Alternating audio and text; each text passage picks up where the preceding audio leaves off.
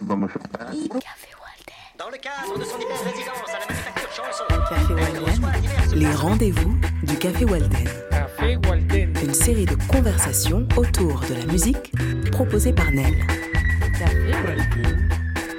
Enregistrement réalisé en public à la Manufacture Chanson. Café Walden.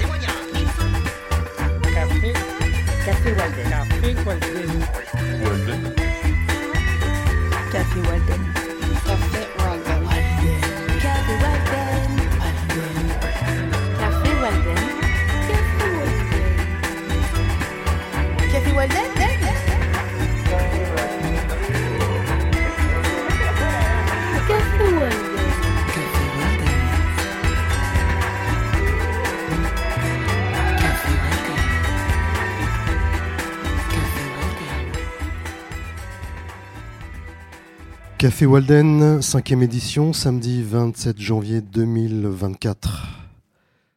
Autrice, compositrice, interprète de six albums dont euh, L'Élise brisée, L'idéal, Hommage à Baudelaire, L'amour, L'argent, Le vent, Magnétique, Corse, île d'amour, Déclaration d'amour à l'île de beauté. Elle a dirigé des ateliers de création radiophonique autour de l'onérisme, du dandisme, mais aussi des expositions, des spectacles musicaux, réalisé un film, une comédie musicale intitulée 14 ans, des émissions de radio, Cosmic Fantasy sur France Inter, des émissions de télévision, Le Cabaret Insolite sur France 3 Corse, écrit un recueil de nouvelles, L'art et la manière aux éditions du Seuil, sélectionné au concours de la nouvelle 2023. Merci d'accueillir Barbara Carlotti. Guitariste, compositrice pour Spider X, Les Vampas, Théo Acola, Claire Terzi, Les Colettes, Le Silence est une pute, Sad, j'en passe et bien d'autres. Autrice de bandes originales de films, de création musicale pour le théâtre, présidente de la commission égalité femmes-hommes à la vice-présidente de l'UNAC, Union nationale des auteurs et compositeurs, coprésidente du collectif Troisième Autrice, Delphine Ciampi. Auteur, compositrice, interprète d'abord du groupe Holden, six albums, puis de Super Bravo, lauréat du Fer 2019, deux albums, mais aussi de Pug, programmé au dernier festival Les Femmes s'en mêlent. Avec nous également Armel Pioline. Merci beaucoup, bienvenue à toutes les trois. Je suis très euh, impressionné, très heureux de vous avoir en face de moi. Euh, j'ai noté, des fois j'ai dit auteur, des fois autrice. C'est un choix personnel ou pas de dire auteur ou autrice? Moi, j'aime bien autrice, mais je sais que ça passe pas forcément tout le temps. Mais je crois que ce mot existait et dans le dictionnaire. Mais c'est vrai qu'il est moins bien accepté que auteur, et donc on préfère ajouter un E à auteur. Mais en fait, on n'entend pas vraiment la différence. Donc moi, j'aime bien autrice. Moi, j'aime bien autrice aussi. Oui, autrice. Je suis pas autrice. Enfin, Et- quand même, si, si. Et toi, Armel, tu as mis auteur. Il est là ton micro. J'ai mis auteur, bah, je je savais pas. Je je sais pas pourquoi.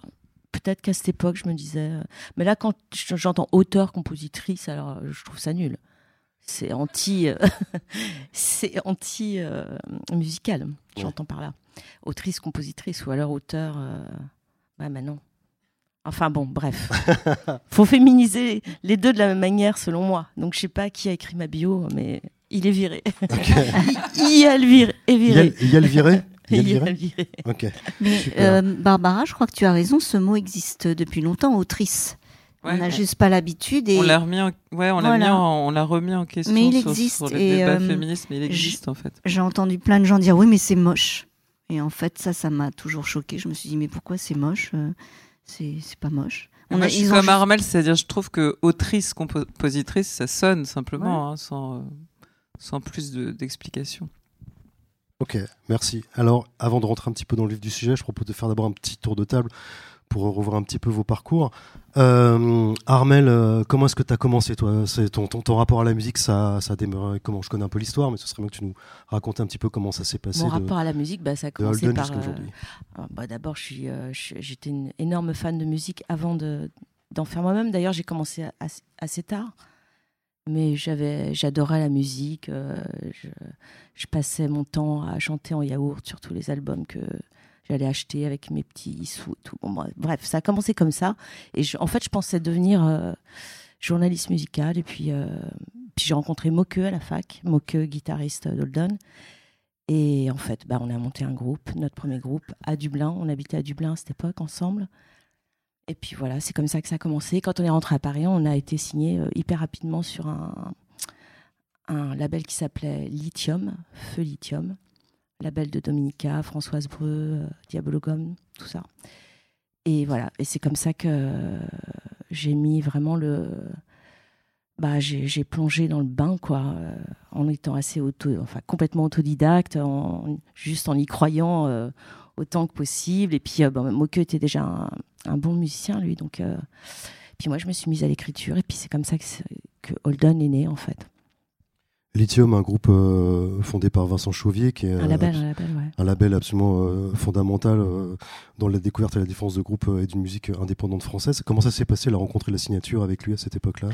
Bah, c'était hyper impressionnant. Moi, j'arrivais de, de nulle part, en fait. et puis, un, ça, ça s'est passé via un, copain de l'époque, euh, Benjamin, j'oublie son nom, mais enfin, son nom d'artiste est devenu ensuite Cosmo Vitelli. J'oublie son nom.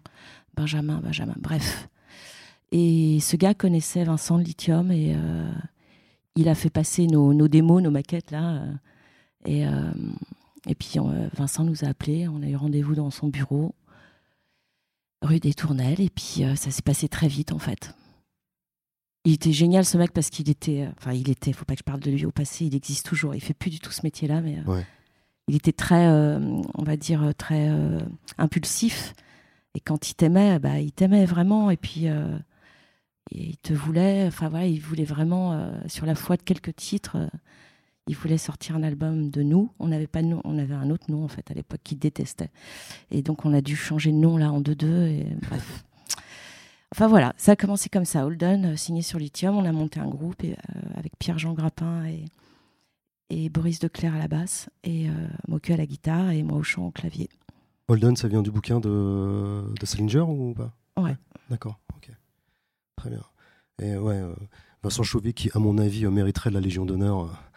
Euh, Aujourd'hui, je trouve que c'est quelqu'un d'absolument fondamental dans, tout- dans tout ce qu'il a fait. Et ça a été évident pour toi tout de suite d'être chanteuse ou pas? Pas du tout, non. Non, non, Comment D'ailleurs, ça s'est passé? j'étais choriste plutôt.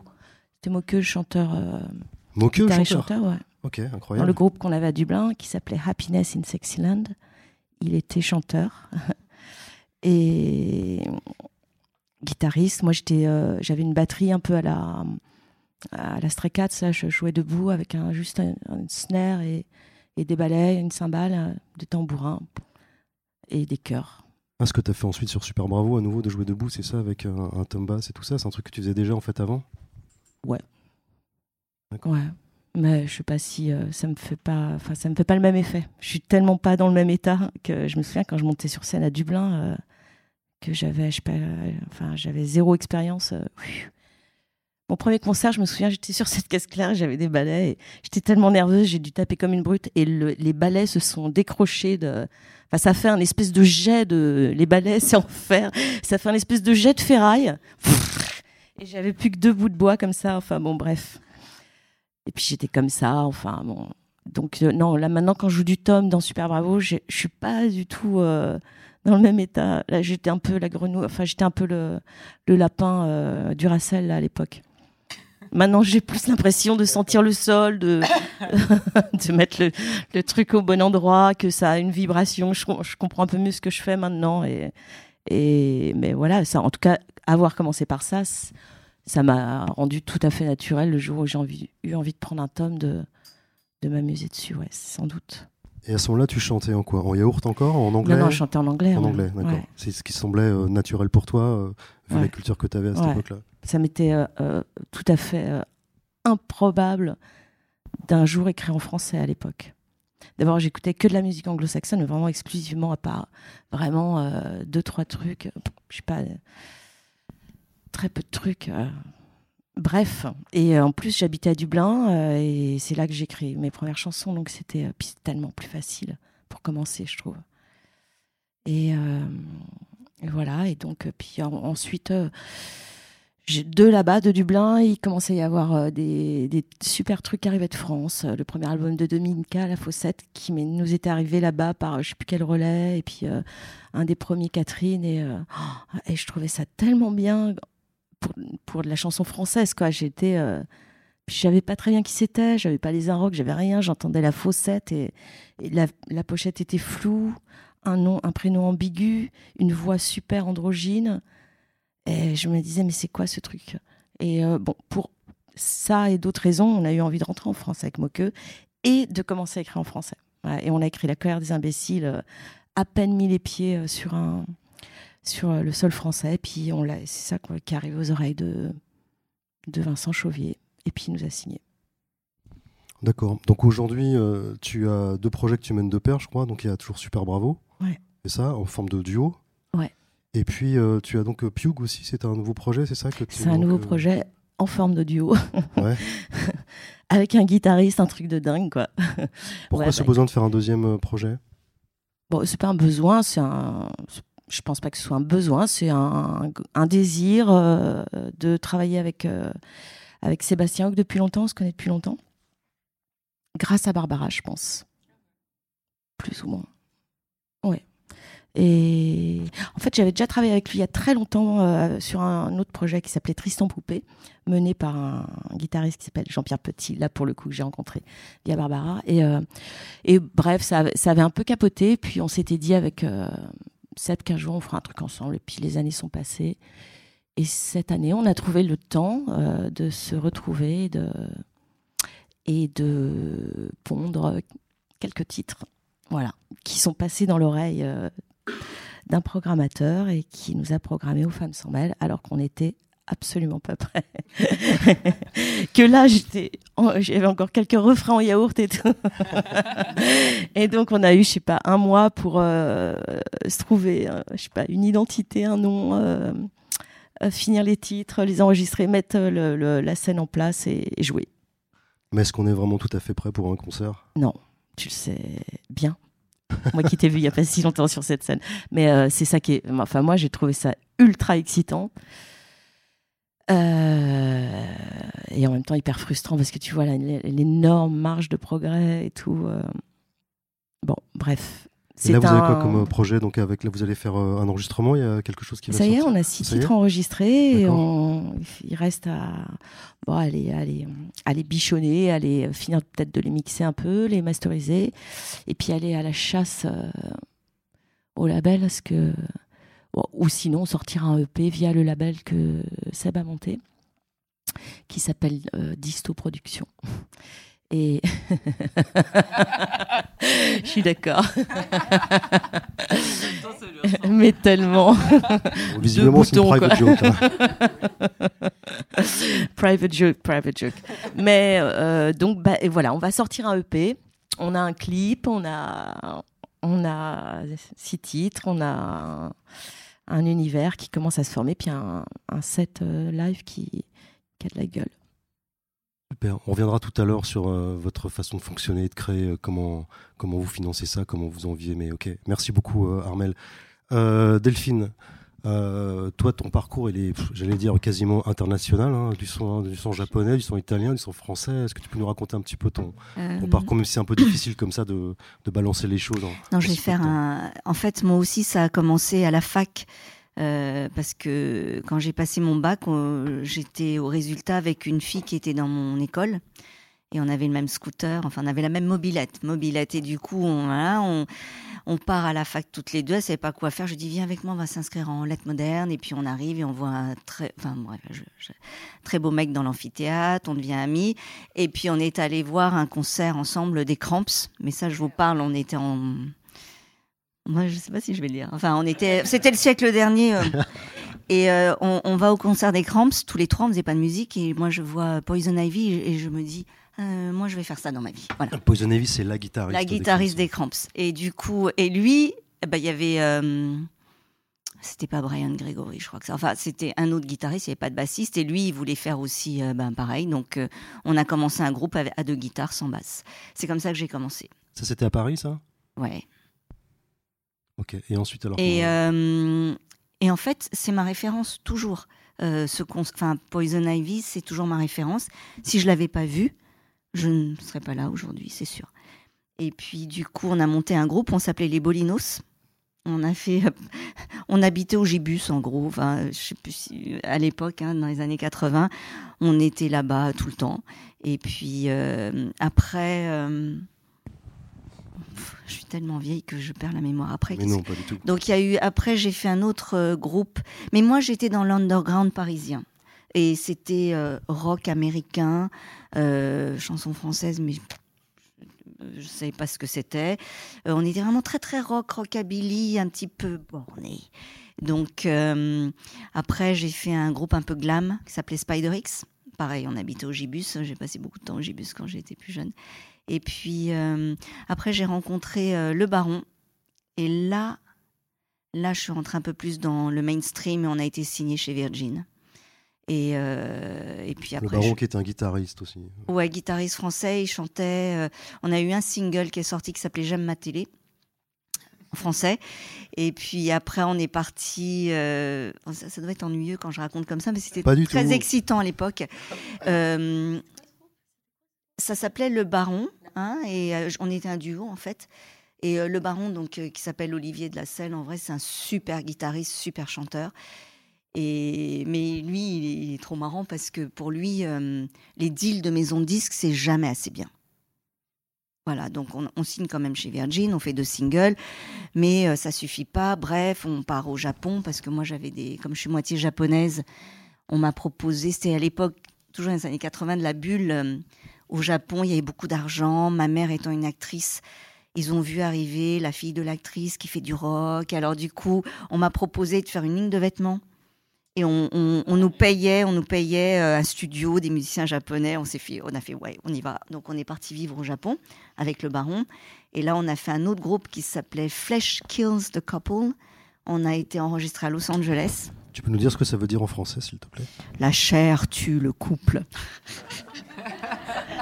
Bon, voilà. Et euh, c'était trop bien. Et on est parti enregistrer. ah, C'était le délire. Deux mois à Los Angeles, dans un studio de dingue, à l'hôtel, avec les Japonais, ingénieurs français, Michel Olivier. Et là, c'est la grande vie. On a des super bagnoles, on va dans des bars tout le temps, on enregistre. Et puis, il y a eu euh, le côté français, donc le baron, moi et le l'ingénieur du son, et les japonais. Et puis, ça a clashé. On a splitté à la fin du. Le disque est jamais sorti. Super. Oui, ils étaient, on était tous salariés. Bon, ça n'a pas trop d'intérêt, mais quand même, c'est intéressant. On était salariés par la boîte japonaise. On gagnait plein de sous. Tout était payé.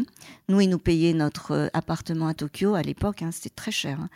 Et, et on fait un enregistrement, on fait un super album. Mais à l'époque, il n'y avait pas. euh, il y avait même pas. euh, euh, ça s'appelait comment euh, Les premières plateformes où on mettait notre musique, là.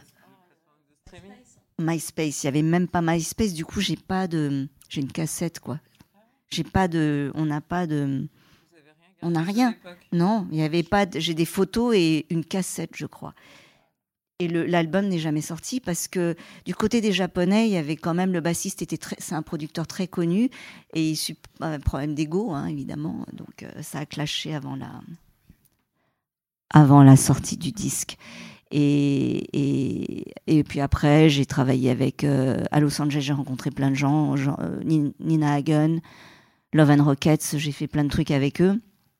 Et puis j'ai commencé à faire euh, mon groupe aussi au Japon en même temps avec le, le gars qui jouait du clavier dans Flesh Kill the Couples parce qu'on on avait bien connecté musicalement. Et j'ai fait Pilar Stupa qui était mon groupe à moi où je chantais. C'est c'est- bon, c'est pas mon truc de chanter, mais bon, j'ai quand même fait. On a fait deux albums et demi. Et là, tu Et, chantais euh, en quelle langue, là? Eh ben, écoute, je chantais euh, en français, en anglais, et un peu de japonais. Euh, de toute façon, c'était pas mon truc, donc euh, c'était vraiment euh, comme ça me venait. Et parfois, ça me venait en français. Et finalement, c'était pas si mal en français. Ça me plaisait assez parce que comme je suis pas chanteuse, euh, c'était un peu euh, faux tout le temps, donc ça allait bien en français. Euh, mais c'était, ça, ça avait du charme. J'ai réécouté ce matin Médis et je me suis dit, bah, c'est chouette, hein, j'aime bien, mais je me suis dit, bah, bon, bref. Et, euh, et alors, c'est marrant parce que tout ce qu'on a fait au Japon, Pilar Stupa, c'est au Japon, tout va à 300 à l'heure. Enfin, à l'époque, c'est il y a beaucoup de bruit. C'est énervé, tout est énervé, les guitares, tout, tout, tout est speed. Bon, ça, c'est une tranche de d'époque. Et après, après, alors je fais un grand saut dans le temps. Ouais, après, euh, après, je suis revenue en France euh, comme ça par hasard, et là, j'ai rencontré euh, Claire Diterzi qui m'avait vu jouer avec Théo Acola, et elle me propose une tournée euh, à l'époque de hum, Tableau de chasse, 2008, 2010, un truc comme ça. Et là, je, et là, j'ai dit, oulala. Très bel album, très très bel album. et euh, en fait, c'était l'époque où j'ai eu des enfants, tout ça, j'ai fait un petit break.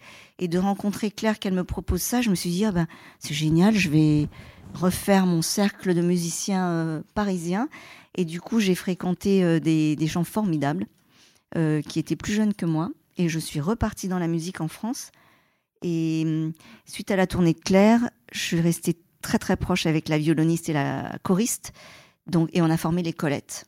Et là, je suis repartie pour. euh, C'est qui la violoniste et la choriste ah, Anne, oui, pardon. Anne Gouverneur au violon et Diane Sorel au chant. Et on a formé les Colettes. euh, ça, c'était beaucoup plus récent. C'était vers les années. Enfin. euh, mais ça a quand même plus de 10 ans, tout ça. hein. Ah oui.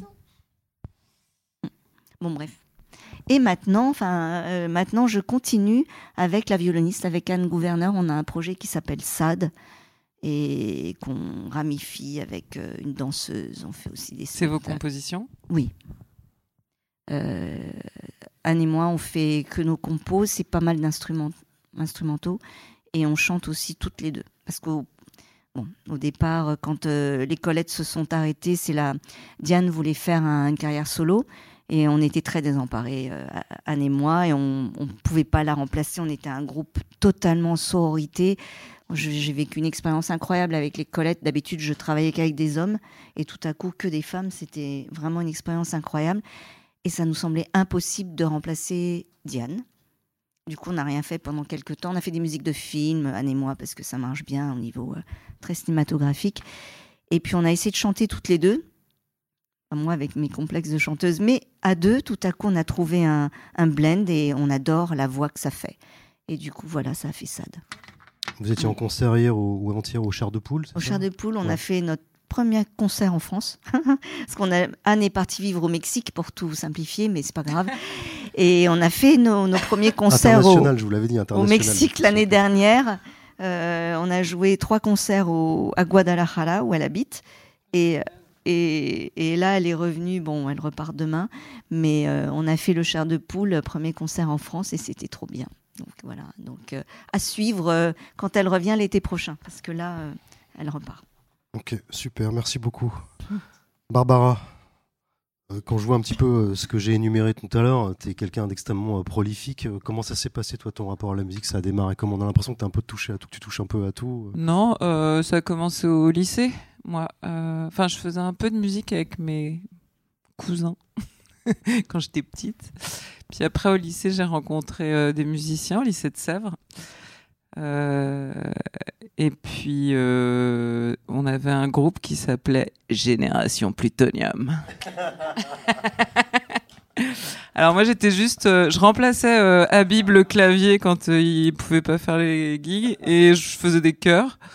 Et euh, le premier concert qu'on a fait c'était c'était au Sel à Sèvres et c'était pour le le festival de 92 là. euh, le, le- les chorus des Hauts-de-Seine quand même, donc c'était carrément un gros truc. Et en fait, j'avais tellement le track que j'ai tout chanté un octave en dessous.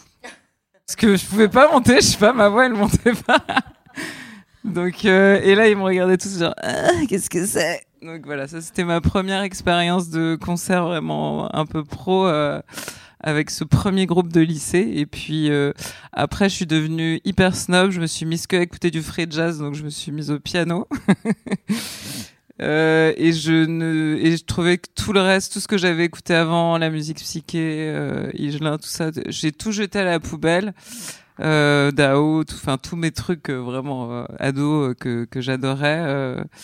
j'ai tout renié et, et je jurais que par le free jazz. Donc c'était une période un peu peu di- difficile, je pense, pour mon entourage. Mais je suis quand même revenue assez vite. Mais comment est-ce qu'on revient du free jazz Bah difficilement en rampant dans des couloirs sombres. non non bah après euh, surtout euh, j'ai fait en fait j'ai fait je pense que j'avais besoin d'expérimenter plein de musique pour savoir un peu ce que je voulais faire parce que j'étais jeune et enthousiaste et un peu voilà comme euh, toujours tout m'intéressait. Et en fait, quand je suis rentrée à la fac, euh, mes parents voulaient pas que je fasse de musique, donc euh, j'ai fait une école de jazz. Euh, et le jazz m'a ramené finalement, parce que comme on étudiait les standards et tout, le jazz m'a ramené en fait d'une certaine manière à, la chanson quoi. Et après j'ai fait musicologie, enfin j'ai fait musicologie, j'ai découvert j'ai découvert le chant lyrique et pareil. Je pense que le fait de rentrer, euh, enfin de faire de la de la mélodie française, euh, du répertoire, ça m'a ramené aussi vers finalement euh, les choses que j'aimais, c'était la chanson pop. Et il y avait un truc un peu comme ça dans la mélodie française, il y avait cette idée de poésie et de musique ensemble. Et en fait, du coup, j'ai la dernière année de conservatoire, j'ai laissé tomber. Je me suis dit, c'est pas pour moi là, les concours tous les ans euh, hyper angoissants avec une rangée de profs euh, hyper loin au fond de la salle et euh, qui qui vous donnent des notes et euh, j'oubliais la moitié toujours des, des- des textes. J'étais hyper impressionnée en fait par le conservatoire, j'aimais pas du tout. Et donc euh, je me suis remise à écrire des chansons euh, juste en me disant en fait tout ça là, tout ce truc euh, hyper codifié de, du jazz ou euh, de la du lyrique, c'est pas du tout pour moi. Euh, Moi, j'ai envie de d'écrire des chansons et de m'exprimer et, de faire quelque chose de beaucoup plus intuitif et, dans mon époque quoi. Et voilà. Et du coup, je me suis, je me suis remise à écrire des chansons. Et là, j'ai rencontré des musiciens, dont Jean-Pierre Petit, dont on parlait tout à l'heure. Et on a commencé à bosser ensemble. Et en fait, très vite, euh, c'était super fluide, quoi. Euh, J'arrivais avec mes chansons, on les reprenait ensemble, guitare-voix. Euh, Il y avait un truc assez cool comme ça qui, qui fonctionnait. Et très vite, d'ailleurs, j'ai pas une mémoire très fiable, moi, mais on a trouvé un tourneur, un label assez rapidement avec des maquettes qu'on avait enregistrées avec des potes ingénieurs du son un été.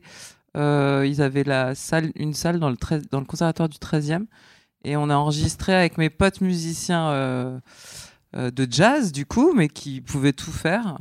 Qui, qui, qui étaient en partie au CNSM, en partie parce que j'étais quand même resté très lié à des musiciens de jazz. Et en fait, ils sont venus, ils sont venus, voilà, ils sont venus enregistrer sept titres. Et j'ai fait un mini album qui s'appelle Chansons comme ça, avec tous ces amis réunis euh, quatre jours dans un dans un conservatoire d'arrondissement un été où il y avait personne, quoi. Et puis on, j'ai trouvé un petit label pour le sortir qui s'appelle Microbe. Et puis j'ai trouvé une manageuse et puis j'ai trouvé un tourneur euh, tout de suite avec ce petit album. Là, c'était déjà sous ton nom. C'était ouais, c'était sous mon nom. Ouais.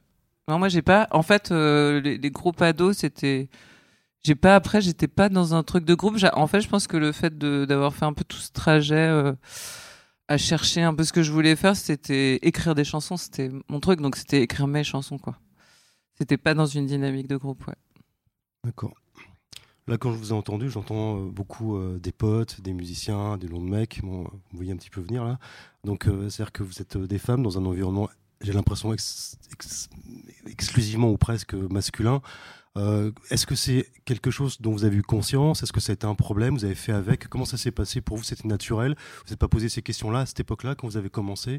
Comment ça s'est passé pour vous? Bah, Moi, je dirais juste qu'il y avait majoritairement des musiciens qui faisaient de la musique, sauf euh, du côté des. Enfin, moi, j'ai rencontré assez peu de musiciennes à l'époque et surtout, c'était des chanteuses en fait aussi, quoi. Globalement, mais euh, je pense que c'est des histoires de génération aussi, ça, quoi. Ça s'est beaucoup ouvert depuis quand même. Et à ce moment-là, est-ce que- est-ce qu'en tant que chanteuse, Euh, tu étais aussi compositrice de tes, de tes Ouais, morceaux? bien sûr. Et tu sentais que c'était euh, facile, évident de dialoguer avec eux, d'imposer tes points de vue artistiques, tes envies ou pas? Bah, à partir du moment où j'arrivais avec une chanson, il y avait peu de choses à remettre en question. Après, oui, moi j'ai eu plus de problèmes euh, quand il s'agissait de de signer des arrangements ou de.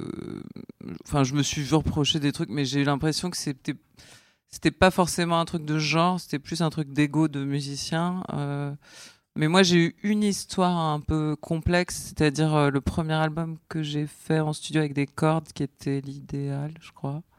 Il n'y avait pas de cordes sur euh, l'hélice brisée. On m'a vraiment fait sortir du studio quand on mixait les cordes en me disant que j'étais pas compétente. Ça, ça m'a marqué.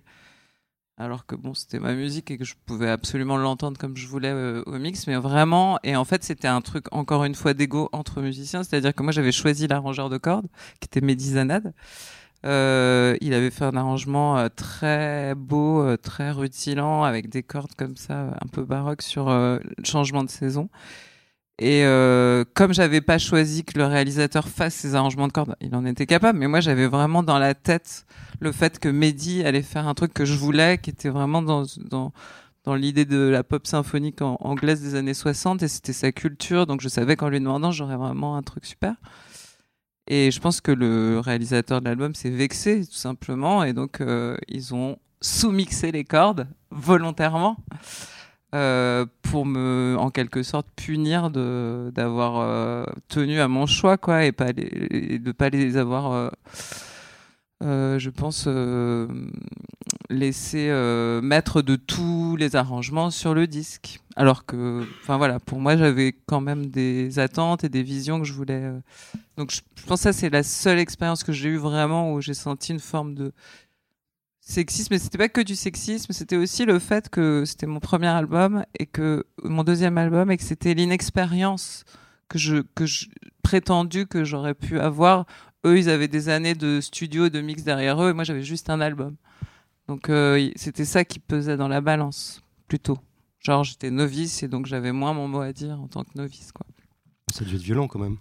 Ah, je suis rentrée chez moi en pleurant ce soir-là, ouais. Et j'ai regretté, enfin, c'est à chaque fois que, enfin, je réécoute pas beaucoup mes albums, mais quand j'ai réécouté une ou deux fois le disque, je me suis dit, ouais, ils ont gâché le travail de Mehdi. Et c'était nul, quoi.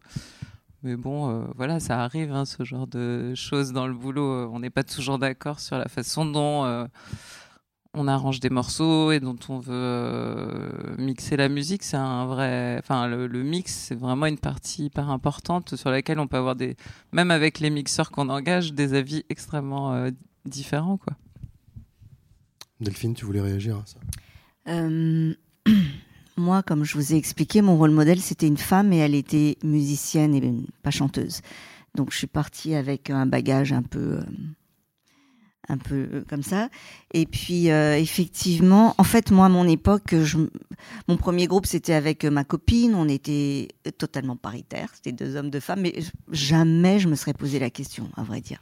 Ça, on était, j'étais la seule fille qui jouait de la guitare, si je me souviens bien, mais je me le dis aujourd'hui. À l'époque, ça me. Après, quand je suis partie au Japon avec le baron, tout ça, il y avait beaucoup de problèmes d'ego entre les mecs. Moi, j'étais la seule fille. Et puis, clairement, le baron il me disait non, mais toi, tu joues ça et tu joues ça et tu joues ça. Et il jouait beaucoup mieux que moi. Donc, euh, et c'était mon mec en plus, donc euh, c'était compliqué. Mais euh, je faisais Ah, ce Mais qu'il non, mais disait. on avait dit qu'on mélangeait pas ça, le travail. et- Oui, mais ça, c'était j'étais jeune, tu vois. Ah oui. Bon. Et après, après ce groupe-là, je me Sans suis blague. dit, plus jamais, personne ne me dit ce que j'ai à faire et ce que j'ai à jouer. Et donc, en studio, j'avais mon truc Pilar Stupa, là, mon groupe. Et euh, les ingé sons, ils, ils m'écoutaient pas. En plus, c'était en japonais, donc en plus, je parlais mal. Et en plus, euh, j'avais pas non plus le bagage euh, leur dire euh, oui, les hertz là, ça va pas. Enfin, je sais pas. Donc. Et puis, voilà. Et au bout d'un moment, j'étais frustrée. Et du coup, je me suis mise, je me suis mise à faire toute seule, à monter mon home studio, euh, à acheter du matos. euh, à l'époque, c'était en analogique, hein, le, le, les bandes de magnéto pouces. à à bande, Bah ouais. oui, le magnéto à bande de pouces, la, la console. Bon, je faisais ça avec le baron aussi. On avait acheté du matos ensemble, mais chacun faisait son truc. Et c'est moi qui bougeais mes manettes et qui bougeais mes boutons avec mes oreilles. Et quand j'ai fait mon premier mastering de mon premier album, le, gars que j'avais pris au mastering, il me disait c'est, enfin il m'a beaucoup complimenté. Il m'a dit bon du coup je me suis dit ah bah j'ai pas besoin d'avoir fait une école, euh, j'ai mes oreilles et ça m'a mis beaucoup de confiance en moi assez jeune et j'ai toujours à apprendre, mais je me suis dit bon c'est cool, je fais comme ça. Mais bon, j'ai pu aussi acheter le studio avec l'argent de, de la production japonaise. On a, on a bien rentabilisé à l'époque. On s'est acheté tout un studio euh, très analogique. C'était, ça n'a jamais sonné aussi bien que tout ce que j'ai enregistré à l'époque. hein. La bande, en plus, on ralentissait les bandes. On faisait ça à vitesse lente comme ça. On, on dépensait moins parce que c'était cher les bandes, mais ça sonnait encore mieux, quoi. Donc euh, voilà, c'est une bonne époque. Armel, tu veux dire quelque chose sur ça, sur cette présence C'est euh, toi qui vas servir de modèle euh, aux jeunes meufs là.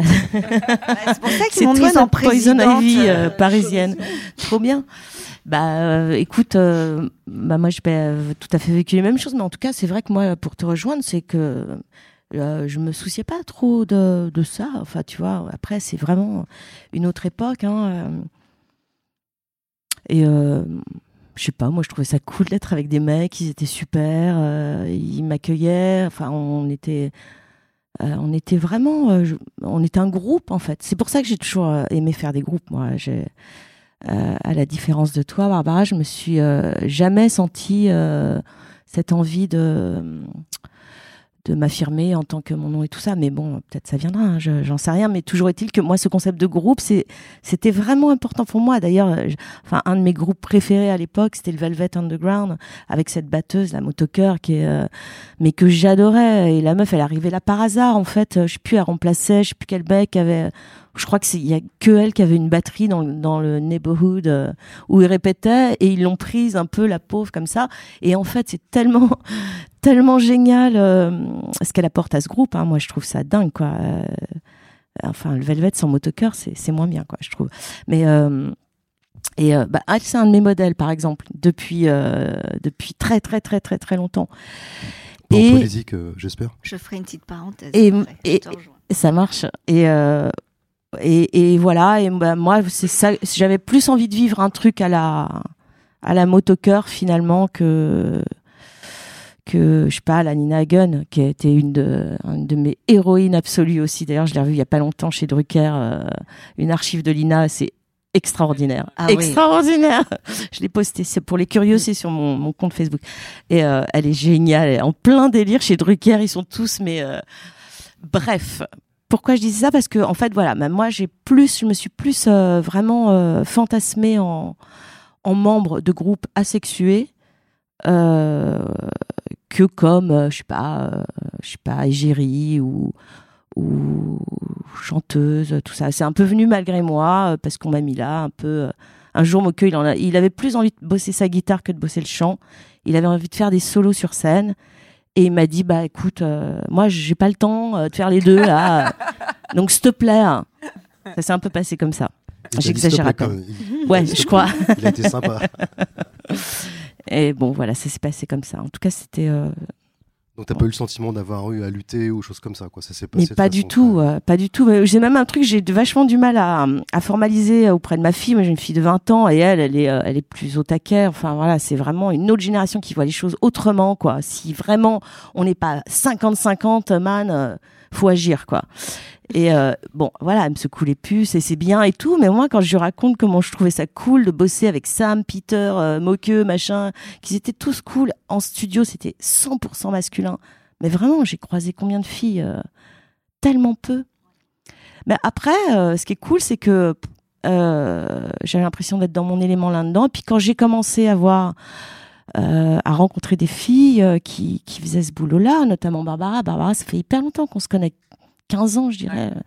Euh, je sais pas, enfin bon, voilà, il y a- y a- j'ai vu, j'ai rencontré à Paris des, des artistes, euh, euh, auteurs, composi- autrices, compositrices et tout, euh, meneuses euh, de gros d'hommes là dans leur groupe et tout, et super euh, actives, productives, euh, euh, je sais pas, créatives. euh, et, euh, et j'ai trouvé ça super en fait qu'il que- que- qu'il y ait quand même un mouvement qui se. j'ai- Moi, j'ai l'impression de, de- en fait qu'il y a un mouvement qui se qui va dans le bon sens. Je suis peut-être un peu trop euh, Bah, positive, mais Moi, je pense qu'on a commencé. Après, peut-être Holden, vous étiez un peu avant que moi je fasse des disques. Mais je pense qu'en on a commencé à peu près en même temps. Ouais, c'est ça. Moi, début des années 2000, à, à- à peu de choses 18. près, il y avait. 98. 98. Et il y avait quand même plein de femmes qui, qui, il y avait Jeanne Chéral qui avait sorti un premier album, il y avait Camille. Enfin, en tout cas, moi, quand j'ai commencé, c'était ça. Quand j'ai commencé à faire des concerts, et il y avait aussi une forme de représentativité, dans, en tout cas dans ce qu'ils avaient appelé la nouvelle nouvelle chanson française, qui n'avait aucun sens, bien sûr. Parce que tous les dix ans, il y a des nouvelles nouvelles euh, tendances de chansons ou de pop ou de voilà. Mais en tout cas, euh, j'ai l'impression que au début des années 2000, quand même, il y avait plein de meufs qui avaient des projets, quoi, ou euh, des groupes dans lesquels il y avait des, des filles qui jouaient, quoi, quand même. Donc moi, je pense que ça, ça m'a quand même autorisé d'une certaine manière à, à me dire, bah moi aussi, je peux le faire, tout simplement, quoi. Et par contre, en termes d'instrumentistes, c'est vrai qu'il y avait moins de femmes. Moi, je sais que les nanas avec qui j'ai bossé, c'était souvent, euh, elles venaient euh, beaucoup des nanas qui faisaient du violon, euh, du, enfin voilà, des, des, des cordes en fait, euh, pas mal. Euh, j'ai quand même bossé avec un, une, une femme ingénieure du son et je voyais comment quand même on la traitait quand on arrivait dans les salles, notamment en région ou parfois dans certains centres culturels, les mecs ils disaient ah non non mais moi je veux parler genre aux mecs Tu parles de Bénédicte là non, non, c'est pas Bénédicte, c'était Audrey Scavi, avec qui j'ai commencé à faire mes tout premiers concerts, ou même des régisseuses, euh, et j'ai vu qu'effectivement, il y avait une grosse part de sexisme sur ce qui était technique, pas tellement sur l'artistique, mais plus sur le technique. C'est-à-dire, euh, on fait pas on faisait pas confiance aux femmes en sur vraiment des ouais, précisément euh, des habilités techniques en fait euh, dans le travail. Ça je l'ai vraiment vu à l'œuvre moi en tournant avec une femme ingénieure du son quoi. Et euh, on hallucinait et évidemment et en fait moi j'étais obligée d'aller dire au mec non non mais vous bossez avec Audrey genre euh, vous vous calmez tout de suite parce que c'est pas possible en fait de réagir comme ça mais c'est vrai que moi j'ai vu ça quand même. Alors après voilà les groupes ils, ils changent euh, et j'ai vu aussi enfin je trouve depuis euh, 15 ans quand même euh, ça s'est méga ouvert sur euh, Ouais. des nanas qui s'occupent de son, des nanas qui s'occupent de lumière euh, des, et, et, et ça y est on a effacé euh, un peu ces, ces... Ces années noires. Bah, c'est pas tant. Je pense que c'était pareil avant, en fait. Enfin, j'en sais rien, mais je pense qu'on vient quand même d'un truc où le, la technique était toujours endossée par. Euh, autorisée d'être endossée par des mecs, pas par des femmes. Et c'était plus rare qu'il y ait des femmes dans ce milieu, quoi. Ouais, je me Maintenant, moi, même je bosse avec des ingé son femmes. Enfin, évidemment, euh, moi, je fais aucune différence, mais je veux dire, euh, c'est aussi que, par exemple, j'avais eu ce débat avec Fred Palam, qui est un musicien avec qui- euh, j'ai arrangeur avec qui j'ai bossé sur L'amour, l'argent, le vent. Lui, il me disait, c'est hyper difficile de trouver des femmes trombonistes. Genre, il avait trop de mal à trouver des cuivres euh, féminines. Il voulait ouvrir son orchestre, qui était le sacre du tympan. Et il l'a fait au fur et à mesure du temps. Mais euh, il y a 15 ans, il y avait beaucoup moins de femmes qui, euh, au conservatoire, on- qu'on encourageait à faire du trombone ou de la trompette ou voilà quoi. Oui, comme il y avait des emplois dans les écoles d'art dramatique, quoi. La soubrette, le jaune premier, etc. Oui, je pense que c'était plus genré sur euh, les femmes faisaient plutôt du piano, euh, du chant, et puis au conservatoire. Enfin, en tout cas, moi, quand j'étais au conservatoire en classique, c'était, c'était, je, voyais plus de femmes en piano ou en chant que euh, que effectivement sur des sur des, des instruments euh, ou même la batterie ou voilà des choses comme ça. Après, il y en a toujours eu quand même dans la pop depuis euh, les années 60. Il y a des femmes musiciennes, hein, faut quand même pas Je que, déconner. je quoi. crois que ça perdure un petit peu dans les conservatoires. C'est les instruments sont quand même un peu genrés et c'est un problème parce qu'il Oui, n'y a oui, pas de modèle continue pour un que peu, ouais. Il y a très peu. Ouais, il y a, il y a beaucoup moins de Il y a- femmes. mais il y a quand même plus de. Aujourd'hui, il y a plus de femmes même euh, qui sont arrangeuses, chefs d'orchestre et tout. Il y en Il y a. en a plus, Il y en a 5%. Vachement plus, quoi. Alors, Ouais. selon euh, les Mais enquêtes. il faut euh, continuer, je pense. Ouais, ouais, non, non, mais ça, ça bouge. Enfin, Selon Là, les enquêtes que tu m'as données, Delphine a du Haut Conseil à l'égalité Oui. entre hommes et femmes, et je te remercie d'ailleurs, hein, c'est un super truc. 29% des hommes pensent encore qu'ils sont euh, techniquement euh, plus compétents que ouais, les femmes. c'est- elle est. Ce qui est quand même fou, quand même, 29%. C'est beaucoup. Euh, je fais une petite parenthèse et je me sers de ça parce que je me suis, euh, je me suis penché simplement déjà sur. euh, Alors que Motoker était plus forte que Ringo Starr. Ah oui, alors, Ah, on attaque pas Ringo Starr, on Je- attaque pas Ringo Starr. fais attention. mon- Allez je fais ma. Je fais ma parenthèse. Je fais ma parenthèse parce que c'est rigolo. Parce qu'en fait, euh, oui. Et euh, moi, je vous disais que c'est, je suis pas chanteuse. Et un jour, quelqu'un m'a dit, euh, je sais, bon, enfin, un ami que j'estimais beaucoup me dit, mais tu chantes comme motoker. Et j'ai dit, ah bon? Ah bah alors je chante. Voilà. Et c'est pour ça. euh, euh, mais ça veut dire qu'il y avait pas beaucoup de références, j'imagine à l'époque. Enfin, tu vois, on a les mêmes. euh, c'est chouette. Ouais, ouais, ouais. Et c'est une excellente chanteuse. Mais oui. Qui, mieux qu'elle, aurait pu euh, chanter After Et c'est pour ça, quand il m'a dit Personne. ça, je me suis dit, ah bon, je chante comme motoker, enfin, genre motoker. J'ai dit, bah, je, je... je continue. Super, je vais aller écouter ça. On vient de prononcer le mot de motoker à la manufacture, je suis trop fier. Ah ouais Euh, je suis revenu sur le. Je suis allé regarder le dictionnaire du CNRS pour regarder le mot sexisme. Voici la définition que j'en ai retirée. Attitude discriminatoire adoptée à l'encontre du sexe opposé, entre parenthèses, principalement par les hommes qui s'attribuent le meilleur rôle dans le couple et la société, aux dépens des femmes reléguées au second plan, exploitées comme objet de plaisir, etc. Selon une enquête donc, euh, du Haut Conseil à l'égalité entre hommes et femmes, euh, 9 femmes sur 10 ont déjà renoncé à des actions ou modifié leur comportement pour ne pas être victimes de sexisme. Euh, Est-ce que ça, c'est une forme d'évitement que vous avez déjà euh, constaté, vous, ou même vécu euh, dans votre parcours, dans votre travail, que ce soit simplement dans l'autocensure, ça non, ça je vais pas le dire, ça va jamais passer. Je pense à ça aussi parce que je vais venir à ton livre, Barbara, où tu as, quand même euh, osé des choses que je trouve assez culottées et assez formidables, où tu es vraiment, as, pris un sujet qui est celui du sexe, où tu y allais euh, carrément. C'est hyper bien écrit en plus. Mais voilà, ma question c'était est-ce que vous avez déjà constaté ces formes d'évitement? J'y vais pas parce qu'en tant que femme, je vais m'attirer des problèmes. Bien va sûr, euh, même si ça ne m'a pas. Maintenant, maintenant que j'ai ma casquette SACEM, euh, présidente de la commission égalité femmes-hommes, je me rends compte de plein de choses. Mais ne serait-ce que du studio dont je parlais avant, le nombre de fois où j'avais envie de dire quelque chose parce que ça me plaisait pas, mais j'osais pas, je n'osais pas. Parce que je me disais, je vais me ridiculiser, euh, je sais pas comment le dire. Mais ça aussi, c'est une forme de. Enfin, de. Je me brime. Censure. Je me censure parce que j'ai peur de bah, qu'on m'écoute pas et puis de perdre la face. Et alors, euh, ok, je mettais des mini jupes parce que ça c'était pas un problème au Japon, mais ça aurait pu être ça. Moi, c'était la parole qui technique, mais bien sûr, on... ce qu'il y a, c'est que nous, peut-être, on se rendait pas compte à l'époque, mais euh, je sais pas, vous, bien sûr, j'imagine, vous en avez des, des censures. Les censures, euh, ouais, bah, ouais, bien sûr.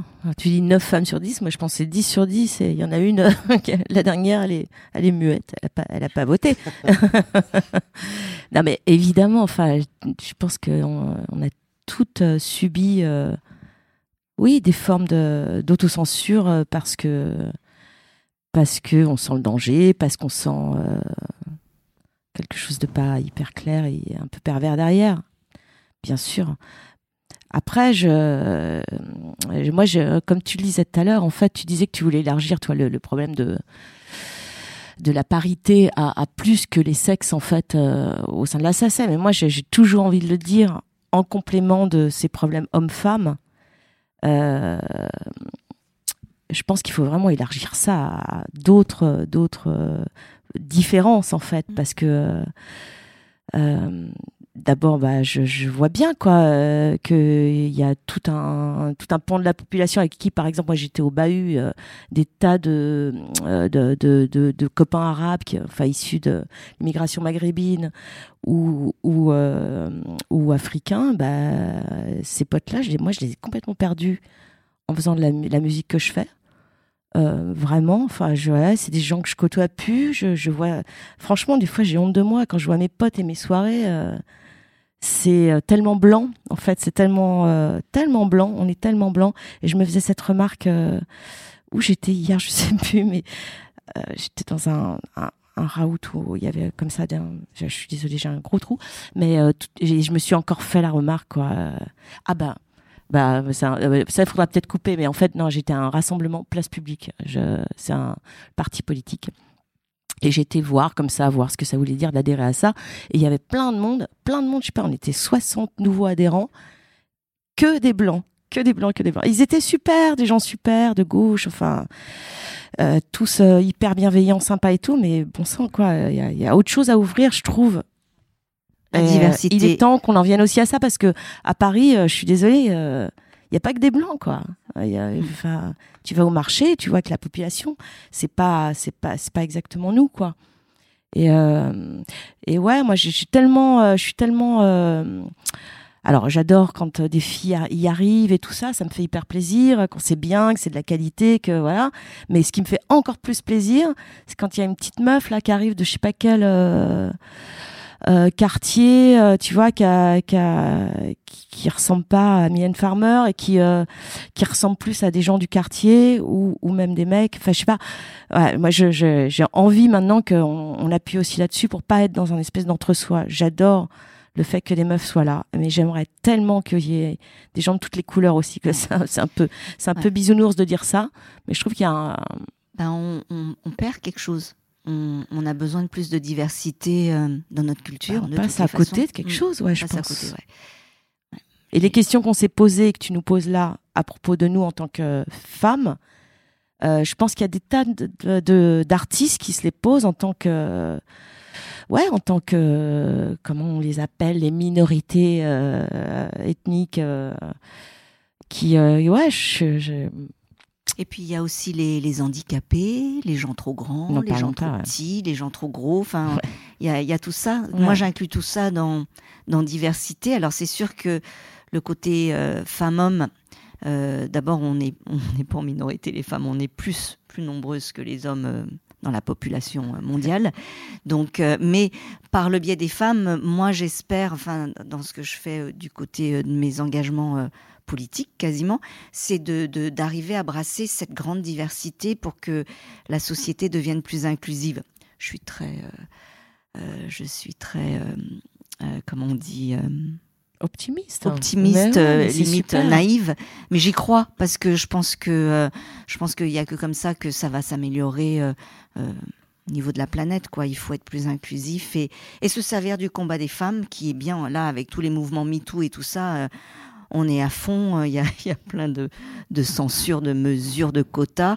Ben voilà, tant pis, on en profite et puis j'espère que très vite ça va, on n'aura plus besoin de tout ça et Mm. plus besoin d'en parler et voilà, de faire nos trucs euh, en vraie liberté, tous et toutes. Peut-être qu'avant de plus en parler, il faut peut-être déjà commencer par en parler, effectivement. Ah Bien sûr. on en parle, on en parle, bien Ah sûr. ouais, bien Et sûr. Vous avez l'impression que vous avez un rôle à jouer là-dedans, justement, en tant qu'artiste euh, C'est quelque Oui, chose Ou c'est vraiment en que tant oui. ouais, en, en- en tant qu'artiste, c'était une préoccupation qui est là aussi dans votre processus euh, Ou pas vraiment C'est à quel endroit ça, ça intervient? Parce que vous ne faites pas de chansons militantes, par exemple, Ah mais non, ça, euh, ça intervient de quelle façon? Donc, toi, parce que tu es à la commission parité SACEM, égalité. égalité SACEM, Ouais. pardon. Le mot parité, que- je le trouve euh, Ouais. désu- Enfin, c'est pas parce qu'on va être euh, cinq hommes et cinq femmes que ça va être bien, quoi. Alors, tiens, justement, parité, je vais le regarder aussi dans le dictionnaire. Non, Rapport d'égalité, de similitude. c'est- entre deux choses ou deux êtres, le plus souvent comptables.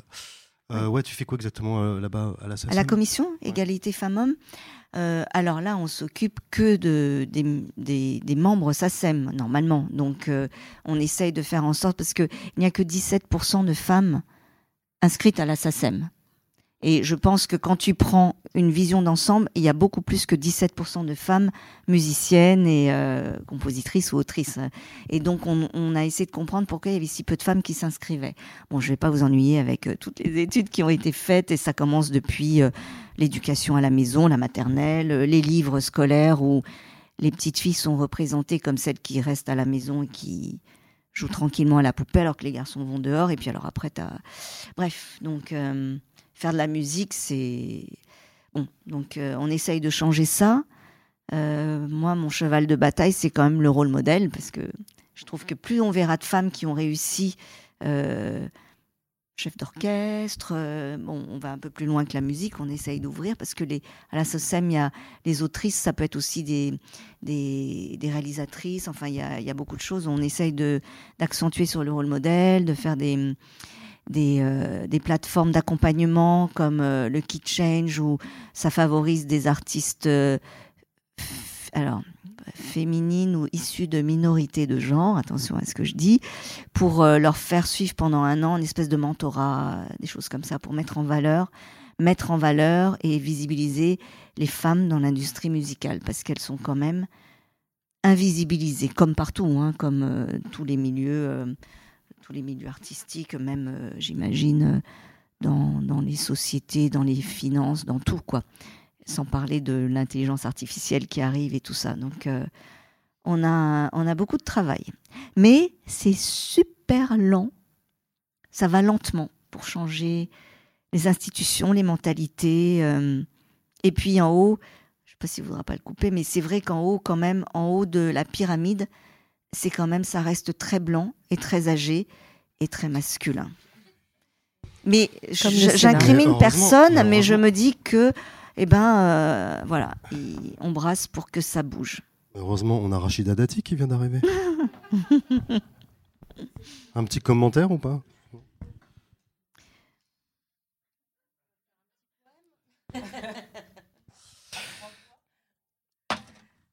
Ouais. On fait, on fait un, un petit silence à trois voix. Un, un- un le ange. plus long, euh, le un plus ange long noir souffle qui du passe. monde.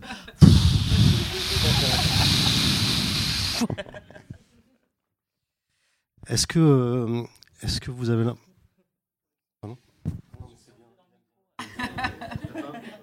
À couper au montage. Euh, Est-ce que. euh, Est-ce que j'avais été voir l'expo euh, Varda, vous êtes allé la voir ou pas? Moi, je l'ai vu. Ouais. Mm, Super. Ouais, il y avait euh, deux phrases que j'ai notées que je trouvais ça euh, assez marrant, je voulais vous les soumettre. La première, c'était Varda fait dire à un de ses personnages, qui est une femme donc, non, non, je ne suis pas un homme sans queue ni tête. Je trouvais ça pas mal. Et il y en a une autre, c'était Il va falloir que l'homme apprenne à retrouver sa place, qui n'est pas la première.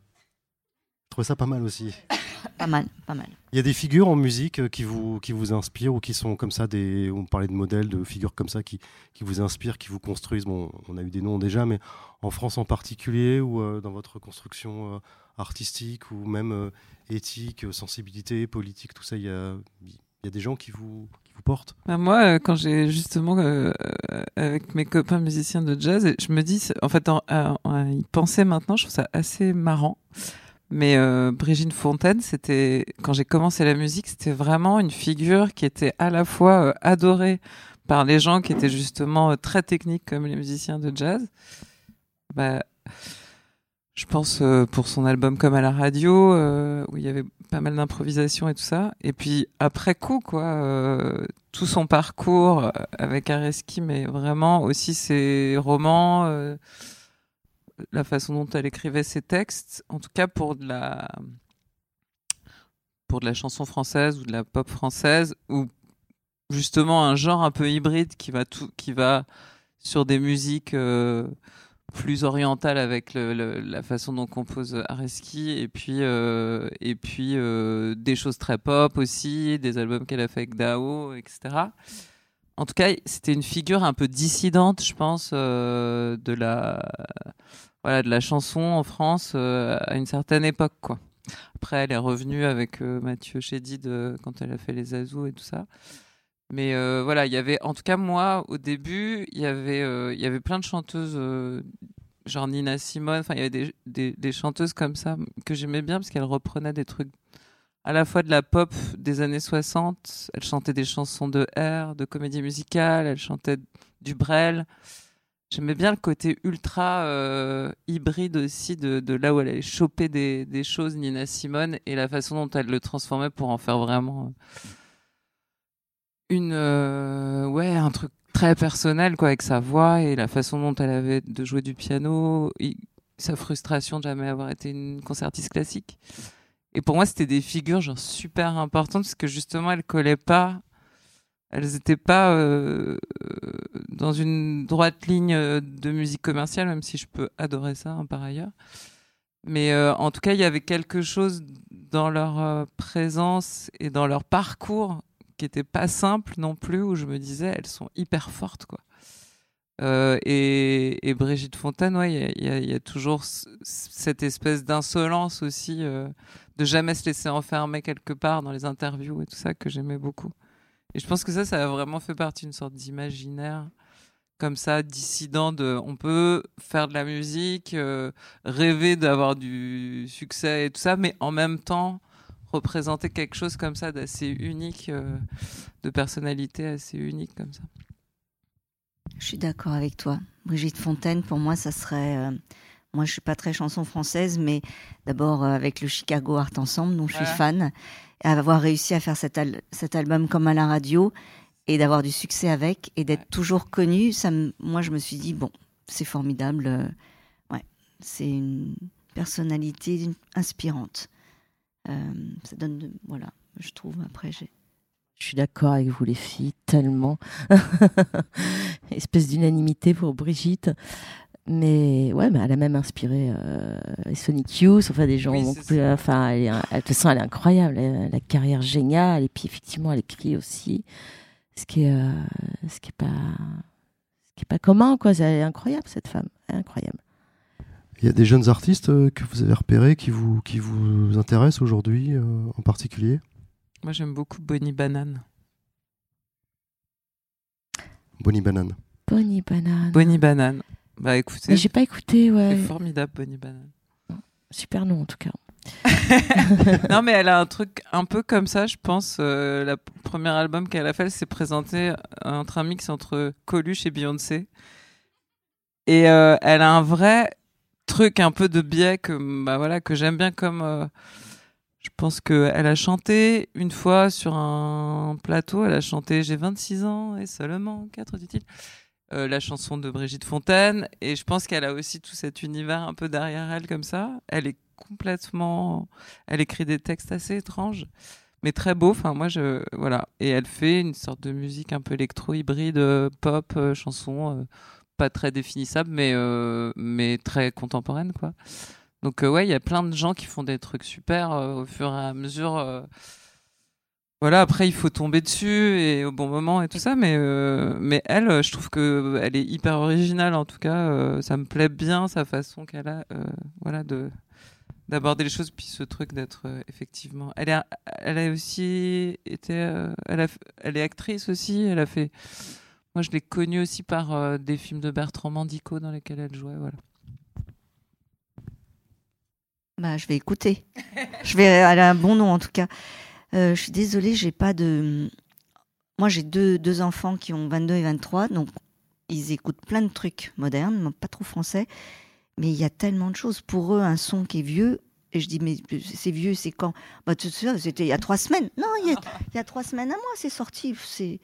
Donc, euh, faut suivre là. C'est un peu. Moi, je reste un peu dans mes, dans mes trucs euh, roots, quoi. Mes, mes bases, blues et, et rock. Et j'écoute plein de trucs, mais je retiens pas euh, les noms. Et je- Donc, euh, je vais écouter Bonnie Banane. Ça a été facile d'être une mère et une musicienne en même temps? Maintenant, oui. Maintenant qu'ils sont grands et tout, euh, c'est super cool. Avant, bah, en fait, moi, je me souviens que de ce qui était, que de ce qui est bien. Donc, euh, il y a eu des moments un peu. euh, Non, mais en fait, non. Non, c'était facile parce que j'ai privilégié d'être la maman. Et puis voilà, puis j'étais contente. Puis après, c'était la musique. Et non, allez, ça m'a pas posé de problème du tout. Et tu les as emmenés des fois? Tu les emmenais? Ils t'ont vu en concert? Ils Ouais, ouais. Ils viennent toujours, hein. Ils étaient là au char de, enfin un des deux parce que l'autre il travaillait. Et euh, et quand je vois euh, mon fils qui, qui chante les paroles, enfin on, on chante pas beaucoup, mais il y a deux trois chansons et qui connaît les paroles, ça fait super. Ça fait plaisir. Et je me dis ah j'ai beaucoup répété pour qu'il chante ça, qu'il les connaisse. Bon ouais, ça fait plaisir évidemment, ouais, ouais. Tu stresses quand ils viennent te voir ou pas?